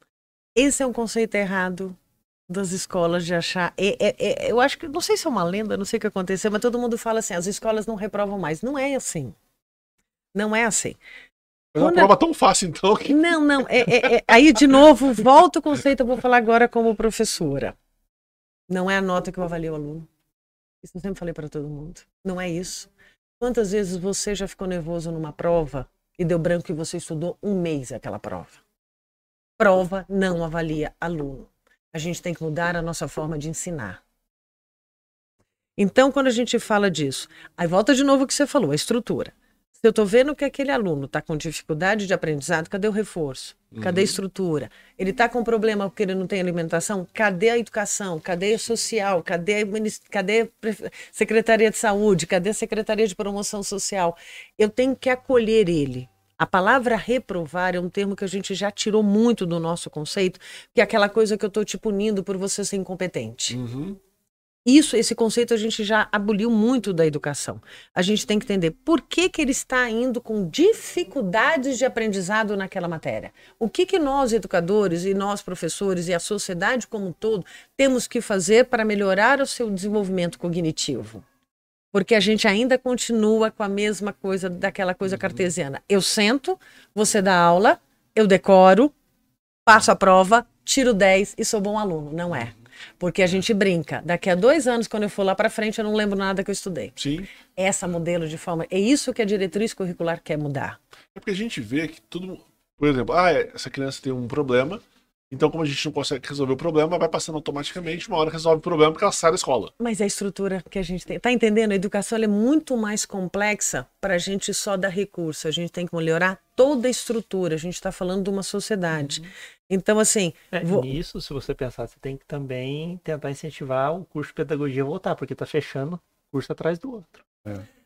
Porque, assim, está é, tá desanimando as pessoas pela estrutura das escolas, por falta de apoio do governo. Eu não falo nem de salário só. Todo mundo fala Sim. assim, ai, é uma coisa também, é uma, uma falácia que me incomoda. Ai, não está tendo professor que as escolas públicas estão violentas. Mentira. Vamos parar com isso também. Eu fico, eu fico muito chateada de olhar assim os alunos violentos e por isso que não tem professor. Não, a gente tem que melhorar a estrutura como a sociedade como um todo entender os problemas pontuais. Aquela criança ela não é violenta, o sistema fez isso. Então vamos melhorar. É muito difícil eu não ter comida em casa. Como é que eu vou aprender? Eu perco 40% do meu desenvolvimento se eu não tiver comida. Sim. Eu chego numa casa, eu tenho uma família que me violenta. É automaticamente você pode ser violento. Gente, é, é, assim. E a gente tenta, às vezes, jogar essas responsabilidades numa, numa criança. Eu falo criança porque eu tenho 50 não tem, anos. Não tem Sim. nem maturidade para lidar entendeu? só assim, com a própria ai, escola, às vezes. Entendeu? Assim, é, é, é um pouco mais difícil de entender do que as pessoas apontarem problemas e falar, não, isso é muito fácil, ela é rebelde, expulsa, reparte. Não. É isso que eu volto a falar. Vamos discutir educação como base estrutural de um governo que quer crescimento econômico. E vamos trabalhar isso como base.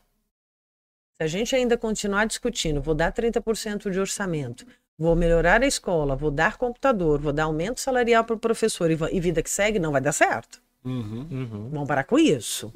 E aí trabalhar sociedade, empresa privada, comunidade, empresa privada, Estado. É o tripé. Todo mundo é responsável se a gente quer um país desenvolvido. Então, a, a, empresa privada, fazer parte público-privada, não estou falando privatizar a escola, mas, exemplo, aí eu falo na área minha, que é outra ambiental que eu falo. A indústria que está na, na, na, no seu município, ela causou algum impacto, porque a gente só olha o impacto positivo de gerar renda. Uhum, ela sim. causou também externalidades negativas. Qual que é a compensação? O que, que a gente faz com a compensação com as indústrias que vêm para os nossos municípios? Ah, constrói uma creche, constrói um boa saúde. Não. Me ajuda a estruturar isso.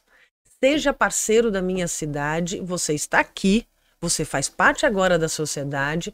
Vamos construir junto uma cidade justa e sustentável para todos. Isso é construção de uma cidade que a gente quer. É difícil. Ah, sim. É mudança demais. São muitos anos para essa mudança anos, acontecer. Porque o que eu percebo é que a boa vontade ela impera mas ela impera até o ponto 2. Então todo mundo fala assim: não, realmente precisa mudar, precisa mudar. Aí um psicólogo, por exemplo, que trabalha com criança, não, precisa mudar, mas aí eu vou falar, o negócio não vai, aí ele já desanimou. Sabe? Sim. Ele já não dá o próximo passo dele. Eu, eu lembro de que eu tinha um professor de sociologia, ele falava assim: gente, não adianta, você não vai mudar o seu mundo, não. Esquece. O mundo você não muda. Mas você consegue mudar o seu mundo. Sim. Se você for um psicólogo bom, e lutar pelo seu mundo, vai ser difícil, mas muito difícil. É muito difícil porque todo mundo vai querer que você não lute pelo seu mundo, porque todo mundo quer ficar do jeito que está. Quando você muda, você se destaca.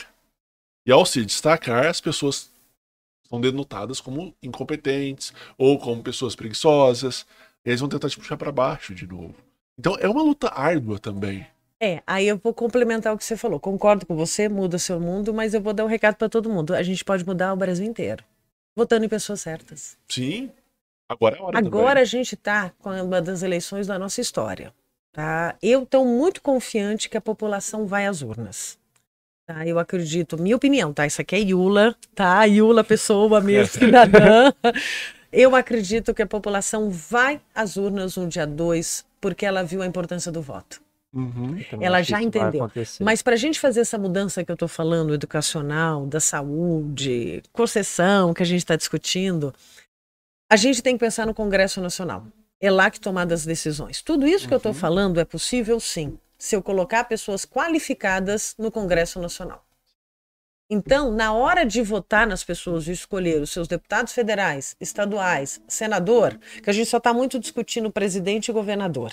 Sim. Vamos também olhar os nossos deputados estaduais, que também vão tomar as decisões no nosso estado, na Assembleia Legislativa e na Câmara. Mas como? Vou olhar a história dela. Olha, eu, a gente tem muitas pessoas concorrendo a, o Brasil inteiro para ser deputado.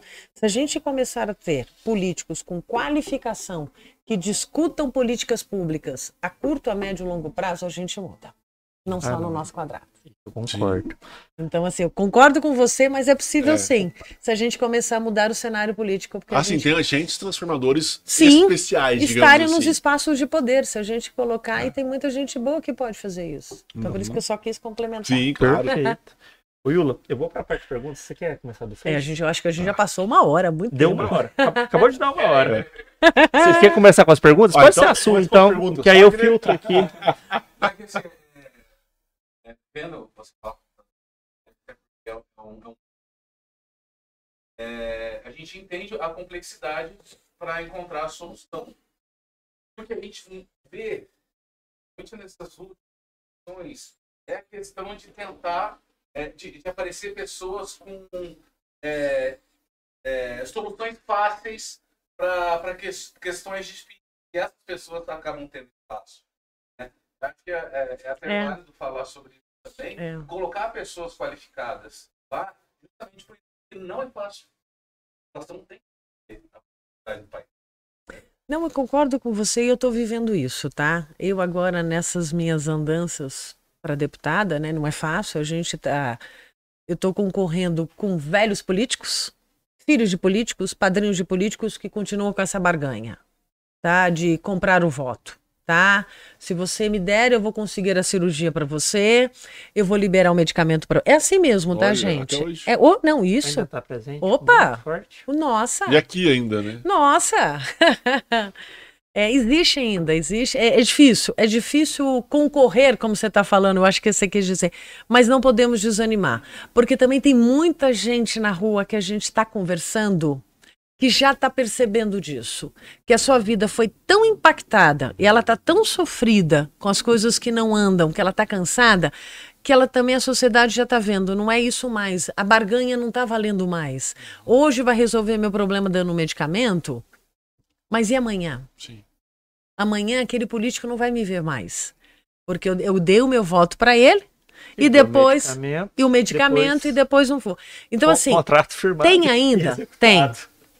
Tem, não vou falar para você que não existe. Eu andando às vezes, eu como cidadão fico até muito triste de ver ainda como políticos, tá? Eu tô falando aqui da nossa região ainda usam a dor do ser humano, o sofrimento da sociedade em prol do seu benefício próprio. Mas a gente está vindo mostrando que é possível sim. A gente vai no contraponto disso, que com transparência, mostrando que as políticas públicas são difíceis, falando honestamente e trabalhando honestamente, a gente está conseguindo mudar isso. Não vou falar que os 500 deputados a gente vai conseguir mudar esse ano, não. Mas eu acredito que a gente está fazendo esse movimento. Uma onda agora que a população está entendendo que é lá naqueles espaços que as coisas mudam. Tá esperançosa, então. Hum, mas eu tô muito. Eu, assim, eu, eu brinquei com todo mundo. Eu faço uma aposta que vai ser a menor índice de abstenção da história do país Porque é estas eleições. Nosso Brasil é alto, mas eu, eu, eu tô confiante que a população vai para votar e muitos estão vão levar a colinha porque sabem da importância. Eu tô feliz quando eu ouço uma senhora de 85 anos falando assim: "Meu dedo é muito importante, né? É aqui que toma decisões do meu país". Falei: "É". Então, e o jovem também Ainda mais indo. uma, uma senhora de 85 que, Que não tal- precisava ir, É, mas ela falou, um voto é importante. Eu falei, nossa, demais. Ela pensa assim, ah, mas eu não vou, né, já tô no final da minha vida, da minha jornada, então deixa pros outros não. Deixa Ela fala assim, não. são os meus netos. Eles exato. dependem de mim com meu dedo para É, votar. a gente precisa, precisa e sempre depende de pessoas Sim. boas. É Ô. Yula, a outra pergunta, uma pergunta que eu tenho aqui no Facebook é assim, ó. Primeiro foi, concordo plenamente com você, Yula. A concessão deve ser algo muito bem pensado. E aí, bem a pergunta. Hum. E no caso dos Correios? Você Tão concorda com essa concessão, Gente. venda? Gente, é uma polêmica. Quem Hoje, fez essa pergunta me pôs fogo no parquinho. fogo no parquinho mesmo. Assim, eu tenho medo da, da privatização. Eu, eu, eu- isso que eu falo, gente, eu sou contra a privatização. A jogar, vender algum serviço, tá? Ah, de alguns serviços. Do Correio, eu sou contra a privatização, mas a gente pode tentar uma parceria público-privada que já tem hoje. Hoje a gente tem até impostos de Caldas, eu não sei se é franquia, não sei, eu, eu vou ter que Sim. que a uma gente- franquia. é uma né? franquia que deu certo. Então, esse daí, dessa, desse modelo do Correio, ele já existe. Essa, essa franquia, uma parceria público-privada. Qual franquia que é essa que tem aqui? Eu não sei se é Desculpa. franquia, Eu não sei se é franquia. Na eu Rua tô- Pernambuco tinha uma, né? Existe ainda. A da É. Rua Pernambuco, ela é uma. É privada em tese. É né? privada em tese, eu não sei, eu vou ter que estudar Um isso. agente autônomo? Tipo uma loteria. Tipo É. loteria. Tá. É loteria. Pronto, obrigada. eu Tipo sou a favor isso, é. disso. Tá? Daí a gente pode ter um não. No caso fazer dos isso da loteria. Correios, só trazendo um Eu contraponto. disso, é interessante. Por exemplo, você Na viu. Rua Pernambuco é assim, a da. Prefeito Chagas. Chagas já não é. É, você vê, por exemplo, o Mercado Livre. Ele tem um sistema agora de distribuição das mercadorias dele. Ele não Sim. precisa mais do correio. Sim. Sim. Magazine Luiza está criando isso. Tem empresas na bolsa, tipo Sequoia, que está aumentando cada vez mais a capacidade Amazon, né? de, de distribuição. A Amazon também. Não vai chegar num ponto que o correio vai ficar para nada. Então, talvez vender ele hoje não seria uma possibilidade de, de colocar as contrapropostas ou medidas compensatórias para que ele continue indo no rincão, indo no lugar de difícil acesso. Porque daqui a pouco fala assim: ah, vou vender o correio. Então, falando, não quero. Já tenho meu sistema próprio, ele funciona bom, não preciso dos teus funcionários. Vai ficar um correio gigante para entregar meia dúzia de normal. coisinha. É porque hoje Talvez ninguém não manda, seria- manda carta mais. É, eu tô fazendo isso como um contraponto, Tá, tá? não, tá, como não. uma- um Eu- eu sei, eu conc- é assim. É, hoje, o único que vai no rincão é o Correio. Exato. O Mas Amazon, o Mas Mercado Livre não vai porque não compensa. o correio hoje, você fala assim, ó, eu te vendo o correio hoje, que tá bom, você vai conseguir, mas não você vai querer. continuar indo não lá. vai, não vai. Não compensa. Será que eles não, Não, compensa, compensa. ainda? A empresa não vai pegar porque o rincão é muito longe. Eu vou te falar a minha experiência semana passada. Não, mas aí não compra o correio então. E não vai achar o comprador, então por que, que eu não melhoro a gestão dele? Porque ele vai, em tese, ele tá perdendo para essas grandes empresas, Mas né? aí que eu volto de novo. O Estado não é para ter lucro, é para servir a sociedade. Vai ficar um mega do Mas o negócio. correio ficou muito tempo pro uso político, né? É, ai, ótimo, obrigada. Uso político, porque ele, como prestador de serviço que ele é, de lá no rincão entregar a carta, o Sim. boleto, porque tem gente ainda que recebe boleto, tá, gente? Se não tiver boleto, não paga, porque ele não consegue acessar nem aqui, nem pagar QR Code. Sim. QR Code é o mundo assim nosso, tá? Então ele tem que existir. O que a gente tem que melhorar? A gestão corporativa dele, que a gente chama de governança. Vamos melhorar a governança do Correio, como a gente melhorou a governança de várias estatais que nós temos? Depois de aconteceu da Petrobras, a gente está falando de Caixa Econômica, a gente está falando Banco de Banco do Brasil. Brasil. Eles têm governança. Por que, que eu não posso fazer uma governança no Correio e ele continuar sendo prestador de serviço? É um grande erra- conceito errado que nós temos que o Estado tem que gerar lucro. Ele não tem que gerar lucro. Ele tem que gerar prestação de serviço. Eu até concordo que ele não tem que gerar lucro, mas também não precisa de prejuízo. Não, mas então, se ele tem uma governança, que aí você vai, vamos falar de termos de mercado, compliance, Uhum. manual de conduta, de corrupção, que a gente Código viu, de código de ética, a gente muda isso. E ele continua indo no ricão, porque o Mercado Livre não vai. Por isso que eu queria falar. Vou dar um exemplo da semana passada. Semana passada eu estava no norte de Minas, indo de Montes Claros a uma cidade que é na divisa com, com Bahia, chamada Juvenília. Ela tem 3 mil habitantes. Meu carro quebrou. É uma BR, eu esqueci o número da BR, elas são 200 quilômetros de terra. Do le- 200 quilômetros de terra. Você acha que a Amazon vai lá? Mercado Livre vai lá? Não, o Correio vai. Porque ele é prestador de serviço, ele cuida das pessoas. Aí eu já respondi, eu acho, né? Sim. Tá valendo. Deixa eu mandar as daqui. Ah, pode falar. Por que eu comentei isso? Porque, por exemplo, quando eu ia fazer essas concessões para Cometa, por exemplo, para ela explorar Poço São Paulo, Hum, eles automaticamente eles colocavam no contrato que também o Cometa tinha que ir de uma cidade a outra que em tese não sendo servida. Quando você começa a ter outras possibilidades, essa contraprestação acaba se tornando mais difícil de obtê-la. Por isso que eu comentei do correio Tá. nesse aspecto. nesse aspecto, nesse- mas nesse assim, a própria Mas empresa, sim, ela avalia muito é, esses... brincadeiras à parte, é aquele negócio. O, o correio é, é maior. Se ele perder, porque tá muito ruim mesmo, né? Não, e assim, o correio vai, gente. Agora eu faço tudo pelo correio. É. Eu sou ainda do correio, me manda o meu SEDEC, chega bonitinho, seguro. Ah, não, tirando essa parte que você Não. compra online e aí você não sabe por onde vem, É. quando você precisa de alguma coisa, você não corre. Não, o correio ainda é correio. Ele só precisa melhorar a governança da gestão de pessoas lá em cima. Respondido. Respondi. Respondido. Não sei se ele gostou, mas é a minha opinião. Sim, claro. Vou mandar aqui eh, no chat aqui do YouTube tem várias mensagens de apoiadores seu, Yula. Opa, obrigada, mandando gente. boa noite, que estão com você. E a pergunta quem mandou aqui foi a Maria de Fátima Coelho.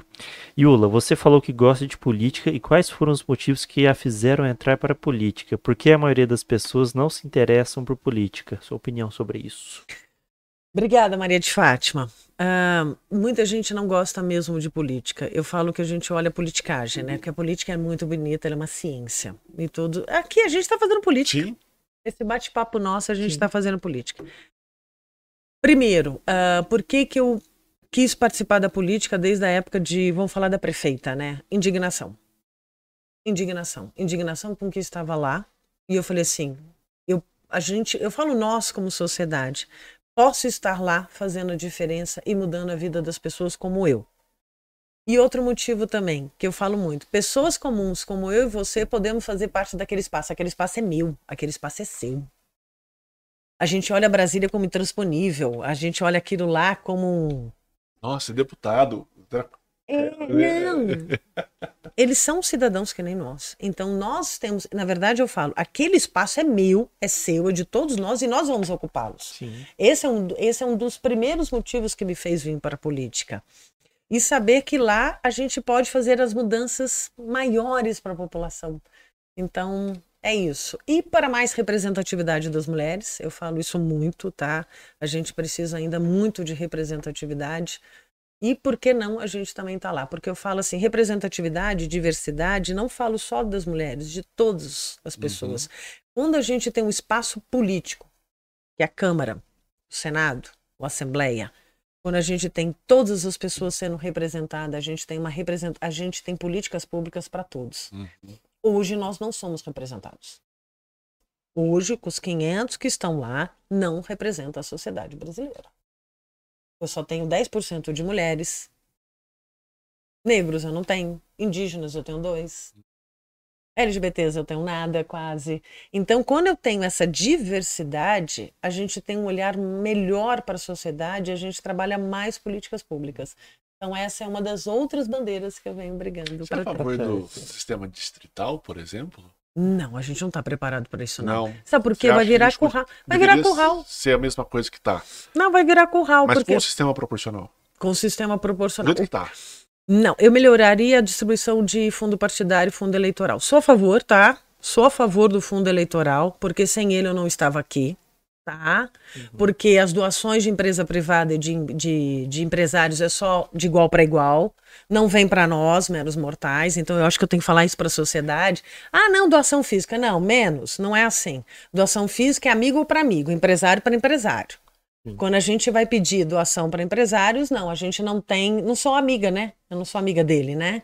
Então a gente só dá, empresta dinheiro e doa dinheiro para quem é amigo. Então vamos parar com essa balela de que não tenha ter fundo eleitoral nem fundo partidário para umas eleições. Senão eu, várias minorias, eu não vou falar que as minorias, como a gente fala, mulheres, LGBTs, índios, não estaríamos aqui concorrendo, eu não estaria conversando com vocês. Perfeito. É, a gente tem que parar com isso de todo mundo é contra. É dinheiro público, mas é um dinheiro que vai reverter para a sociedade se ela escolher melhor os seus representantes. Então eu falo isso para a sociedade, que ela tem que pensar nisso. Eu gosto de um falar isso porque as pessoas tema falam, vamos não acabar com o conta." fundo eleitoral. Vou entrar um pouquinho no tempo de criptomoedas que eu não dou conta. de Ah, tá, pode falar. É. Não, eu não respondi, gente, nenhuma das perguntas. Não, se preocupe. A Não, pauta- tá. Na verdade, respondeu não todas. obrigatória. Mas esse, esse é o que eu gosto. Não, tinha umas polêmicas lá embaixo, gente. Sim. Tinha. Tinha. É Mas não tem não viram problema, a não. Não tem problema, não. É. É. Não, teve duas aí que eu falei, uau!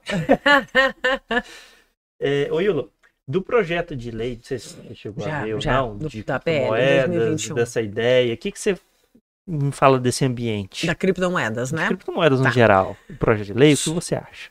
Concordo de novo com a regulamentação. Por quê? Todo mundo, acho que todo mundo sabe, né? A criptomoeda, a gente está falando de uma moeda mesmo, que nem dólar, que nem real. Ela é- está aqui, veio para ficar. Então Uhum. vamos parar com isso. É esse, ele existe.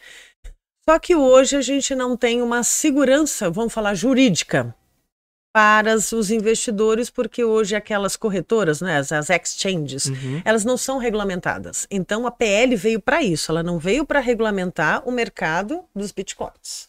A PL ela veio mais para regulamentar essa esse corretoras, né? Vou chamar de corretoras. sim, eu é tô uma tentando. corretora mesmo, é corretora, né? É uma corretora mesmo. Exchange, a gente fica assim de eu achar o nome. As corretoras, para elas terem registro no Banco Central, para o Banco Central ver quais são essas empresas que vão trabalhar com esse mercado de investimentos, que são as criptomoedas, para as pessoas poderem investir com segurança, porque a gente tem pessoas bem intencionadas e a gente tem pessoas mal intencionadas. Sim. Às Isso vezes- até com dinheiro normal. Normal. Então, assim, por isso que hoje a gente tem regulamentação do Banco Central com as corretoras de dinheiro, vamos falar, o real, Sim. Sim. que elas têm que registrar no Banco Central, elas têm que ver mercado para ela ser monitorada, porque na hora que eu for investir meu dinheiro lá, que é suado, ralado, eu vou saber que eu vou ter um retorno, não vai sumir. Então a intenção maior hoje da PL é isso, o projeto de lei, é mais dar segurança jurídica para essas corretoras, não é para o mercado de, de dessas criptomoedas, não. Isso daí, é- e isso eu sou a favor, porque a gente está no Brasil e a gente tem pessoas mal intencionadas e bem intencionadas. Nesse Sim. aspecto que É, o senhor comentou, Eu, só eu ia. da- Pode, pode ir. das regulamentar as corretoras, mas hoje você também consegue comprar pelo 99Pay, Mercado Pago. Mercado Pago. Nesse caso, você seria contra essas vendas nesses aplicativos? Não sou. Só mantendo nas corretoras ou pode ampliar? Pode, mas todo mundo, tipo, vou registrar, eu quero comprar, vou registrar no Banco Central Entendi. que eu sou um local que também compra, para ser monitorado. Uhum. Porque como a gente tem oscilação, Vende que- onde quiser, mas informa que está vendendo. Isso, isso. Olha, como eu já colocou na PL, fala que quem vai ser o centralizador, né, a autoridade do governo vai ser o Banco Central. Então, assim, olha, eu quero vender. Cadastro aqui. Uhum. A gente tá sendo, eu estou sendo bem simples, Sim, tá, gente? claro. Só para as pessoas entenderem que o marco regulatório, mas é assim, ah, eu quero começar a vender, fazer investimentos em criptomoedas. Então tá, Banco Central, vou registrar meu CNPJ.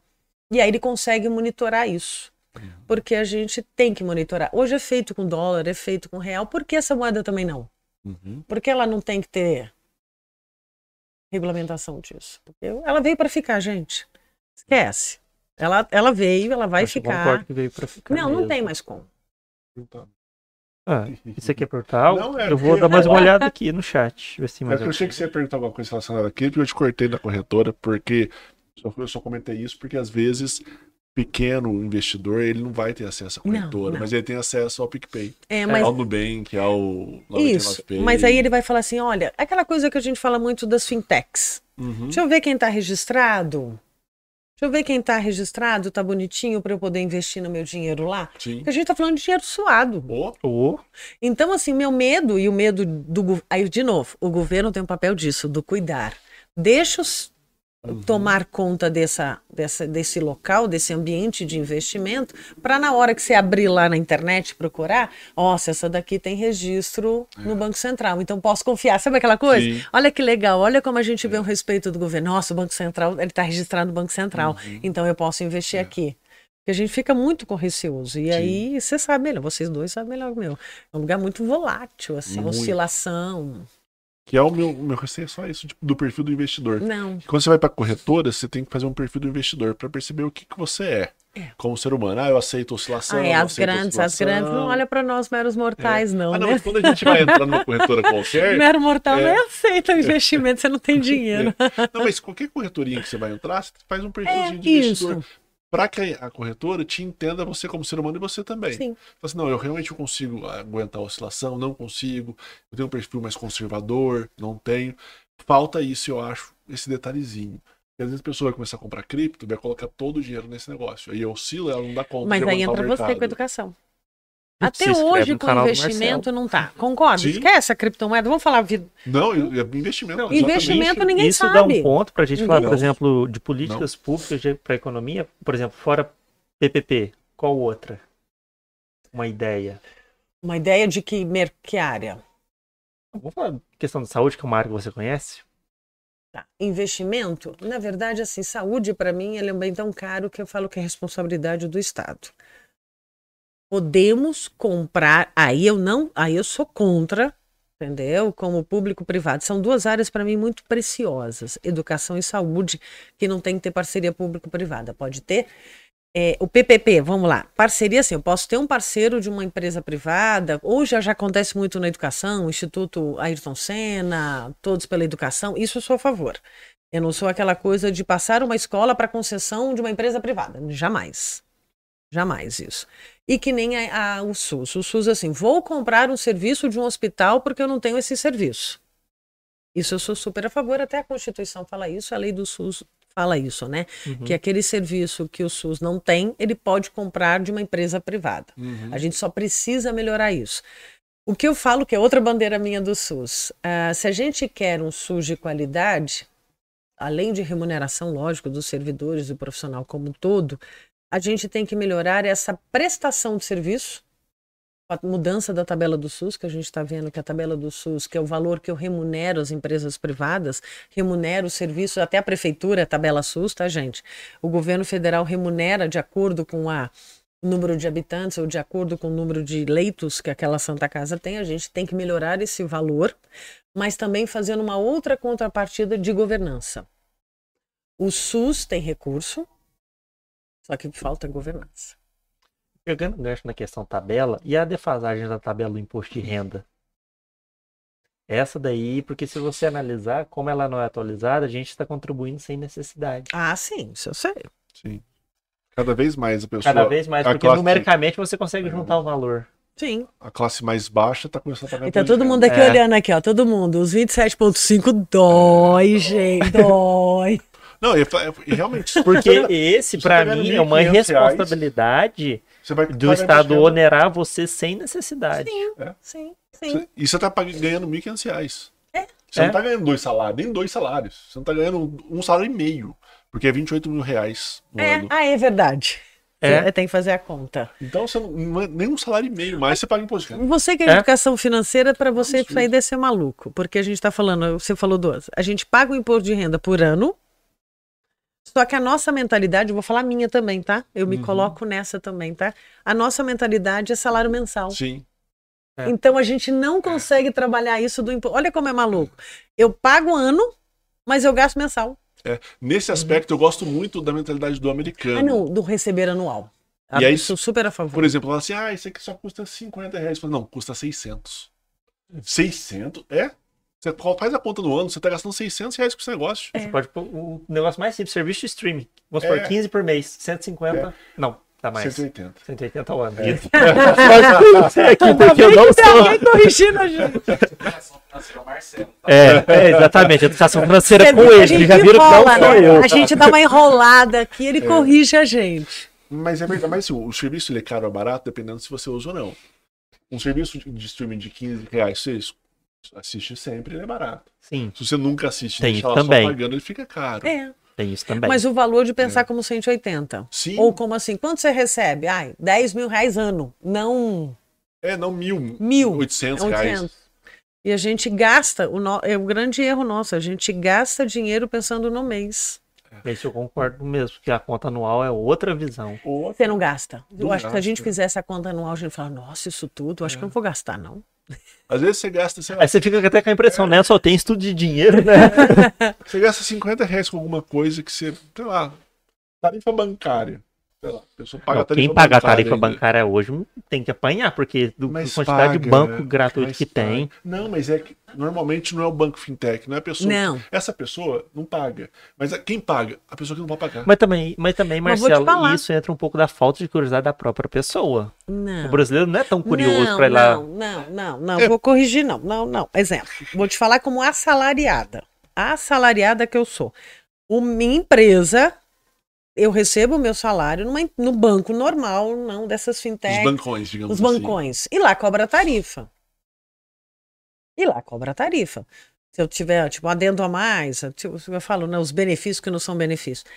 Eu sei me informar, Iula, que eu posso tirar o meu, meu dinheiro de lá e fazer uma portabilidade em outro banco. Sim. Mas eu sou 1%. Eu sou 1%. Mas às vezes. é, não, E é. às vezes você vai lá no banco, aí o, o gerente fala O assim: gerente olha, não fala. de 15 eu vou colocar pra você pra 12, porque eu não. É, ó, tô te é. ajudando, hein? Só que E, você. e muito banco, esses bancões, isso. não falam que existe a portabilidade. É. Porque ninguém quer bem perder. E nem a tarifa básica que é isenta.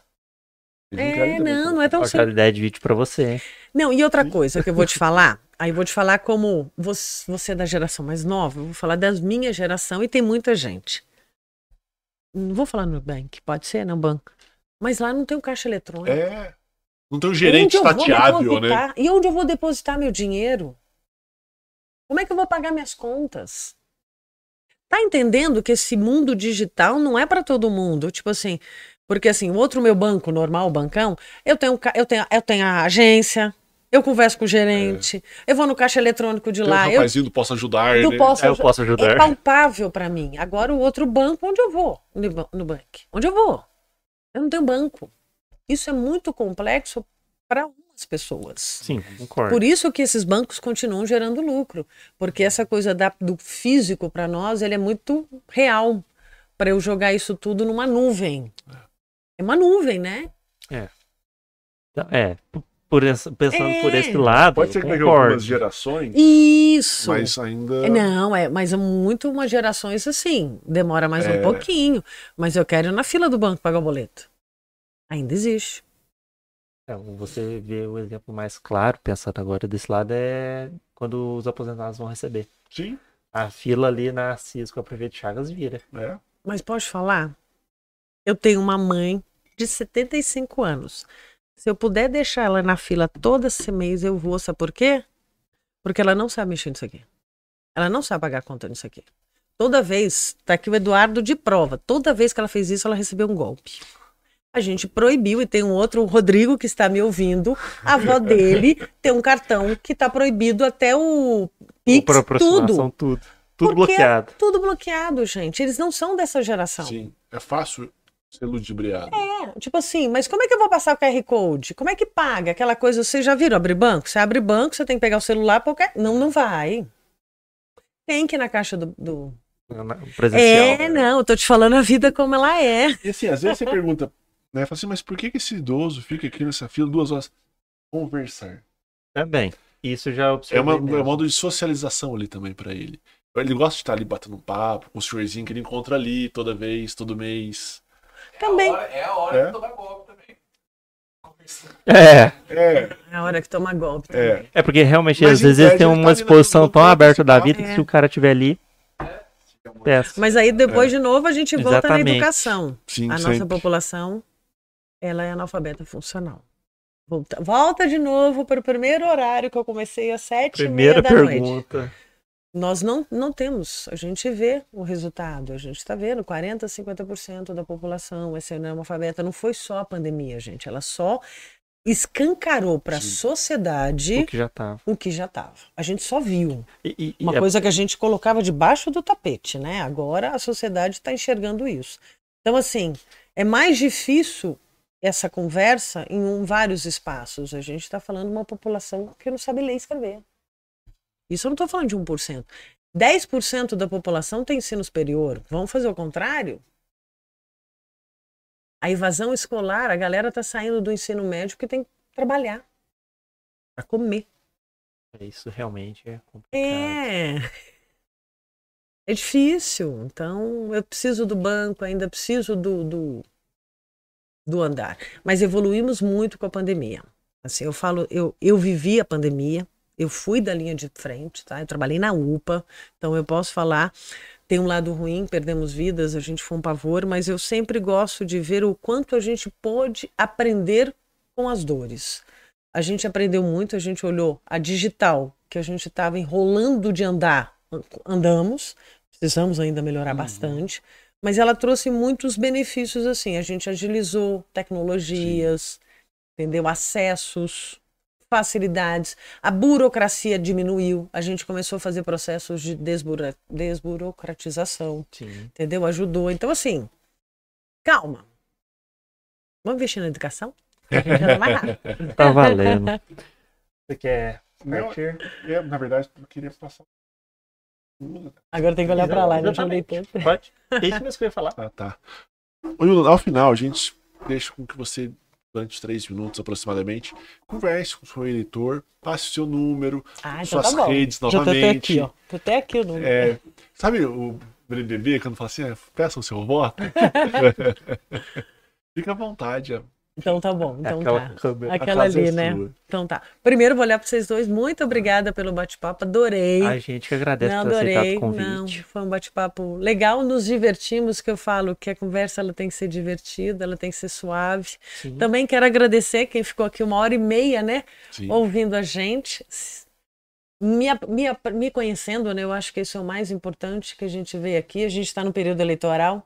Daqui a três semanas, né? 26 dias, eu acho. Daqui a 26 dias, dia 2 de outubro, todos nós estamos indo para as urnas votar. né, Eu falo que a nossa história são quatro cargos muito importantes que a gente tá, vai votar para presidente, quatro, cinco, né? Presidente, governador, senador, deputado federal, deputado estadual. Estou vindo como deputada federal de Poços de Caldas, mas eu falo do estado e do meu sul de Minas Gerais. Poços de Caldas já vai fazer quase 12 anos que não tem uma representatividade. Isso é muito importante para nós.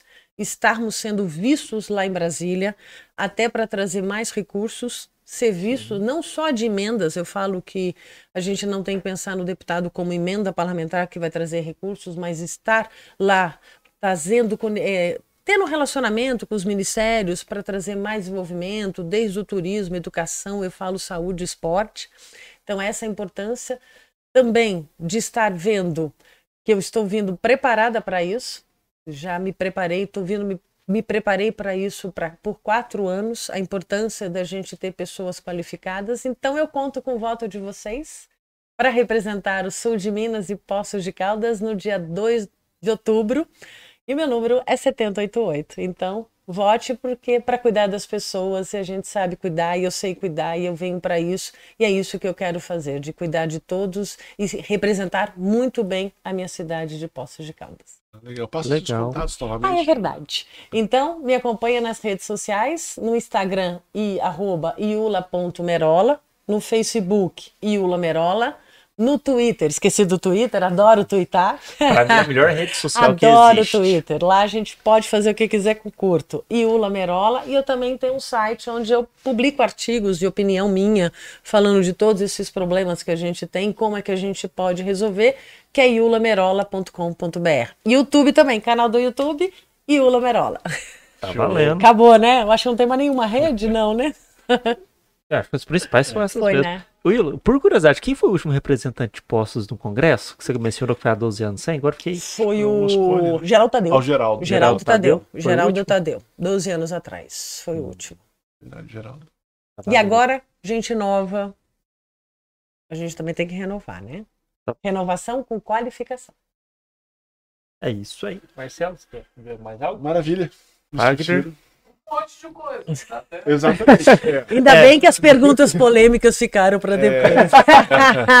Exatamente. a gente Vai ser tem aquela promessa. Se ganhar, eu volta volto, volto, volto. Não, mas eu Volto, brinquei das volto. polêmicas, mas eu ia responder com maior É naturalidade. É inevitável. fluidez Foi, né? que aí a gente foi caminhando nesse lado, que a gente foi, Foi. conversando mesmo, Mas e que acabar legal. algumas perguntas né, ficaram para depois. Era um pequeno norte aquilo lá. Tá É. valendo. Gente, eu vou repetir os avisos que eu falei no começo, só pra de os avisos da paróquia de praxe. O, primeiro e mais importante deles é você se inscrever no canal. Esse é o episódio número 37 e os cortes dos episódios. Já, o canal já vai dar. Opa, a gente foi mal esbarrei no microfone. É, foram, vai dar quase 300 vídeos. Com exceção dos vídeos candidatos, a gente está deixando eles todos na íntegra. Porque é importante ver isso. E, ale- porque você pega todo o contexto. O segundo é, se você gosta do conteúdo do canal, se você quiser contribuir com ele, tem o Pix, que é o e-mail, papodecripto.gmail.com, cai na conta do Marcelo. Você pode mandar no comprovante sugestão do que fazer com o dinheiro, ou é deixar nos comentários em relação ao canal. A gente fica muito feliz. E acho que os avisos mais importantes são esses, né? Sim. É isso, pessoal. Yula, obrigado por ter vindo. Obrigadão, obrigadão. Wagner, obrigado mais uma vez. Você que é o mestre do som. Eduardo aqui nos bastidores. Ed- Eduardo mesmo, né? Ah, isso mesmo. Deus Obrigado, Yula, nomes. também. Obrigada a você. Obrigado, Ciro, Valeu. Fagner, Eduardo, a todo mundo que está nos assistindo e a todo mundo que também vai nos assistir depois. Obrigado, Exatamente. porque vai ficar no, no canal. Ah, eu vou Vai fazer um agradecimento Facebook especial a ti por ter me ajudado naquela conta de matemática ali, que eu Ah! passei vergonha ao vivo aqui. Porque, gente, vou reiterar, em matemática, o canal chamado Chaves Financeiras é com sujeito aqui, está sempre ao meu lado. Então, É, mas se valendo. eu erro a conta também. Nossa, e aí? nossa, aí ficava. Aí E eu complicava. tenho certeza que alguém tava lá em casa fazendo É, será que calculadora. acertou? Não confere não, gente, vai que eu errei. Mentira. Tá valendo. Gente, obrigado, Obrigado. All Folks, e até a próxima terça. Dia 13. 13 da terça? É, dia 13. Que é com, Terça-feira. o- Terça- com o André que a gente vai conversar. Valeu, até mais. Obrigado, tchau, tchau. gente. Tchau, tchau.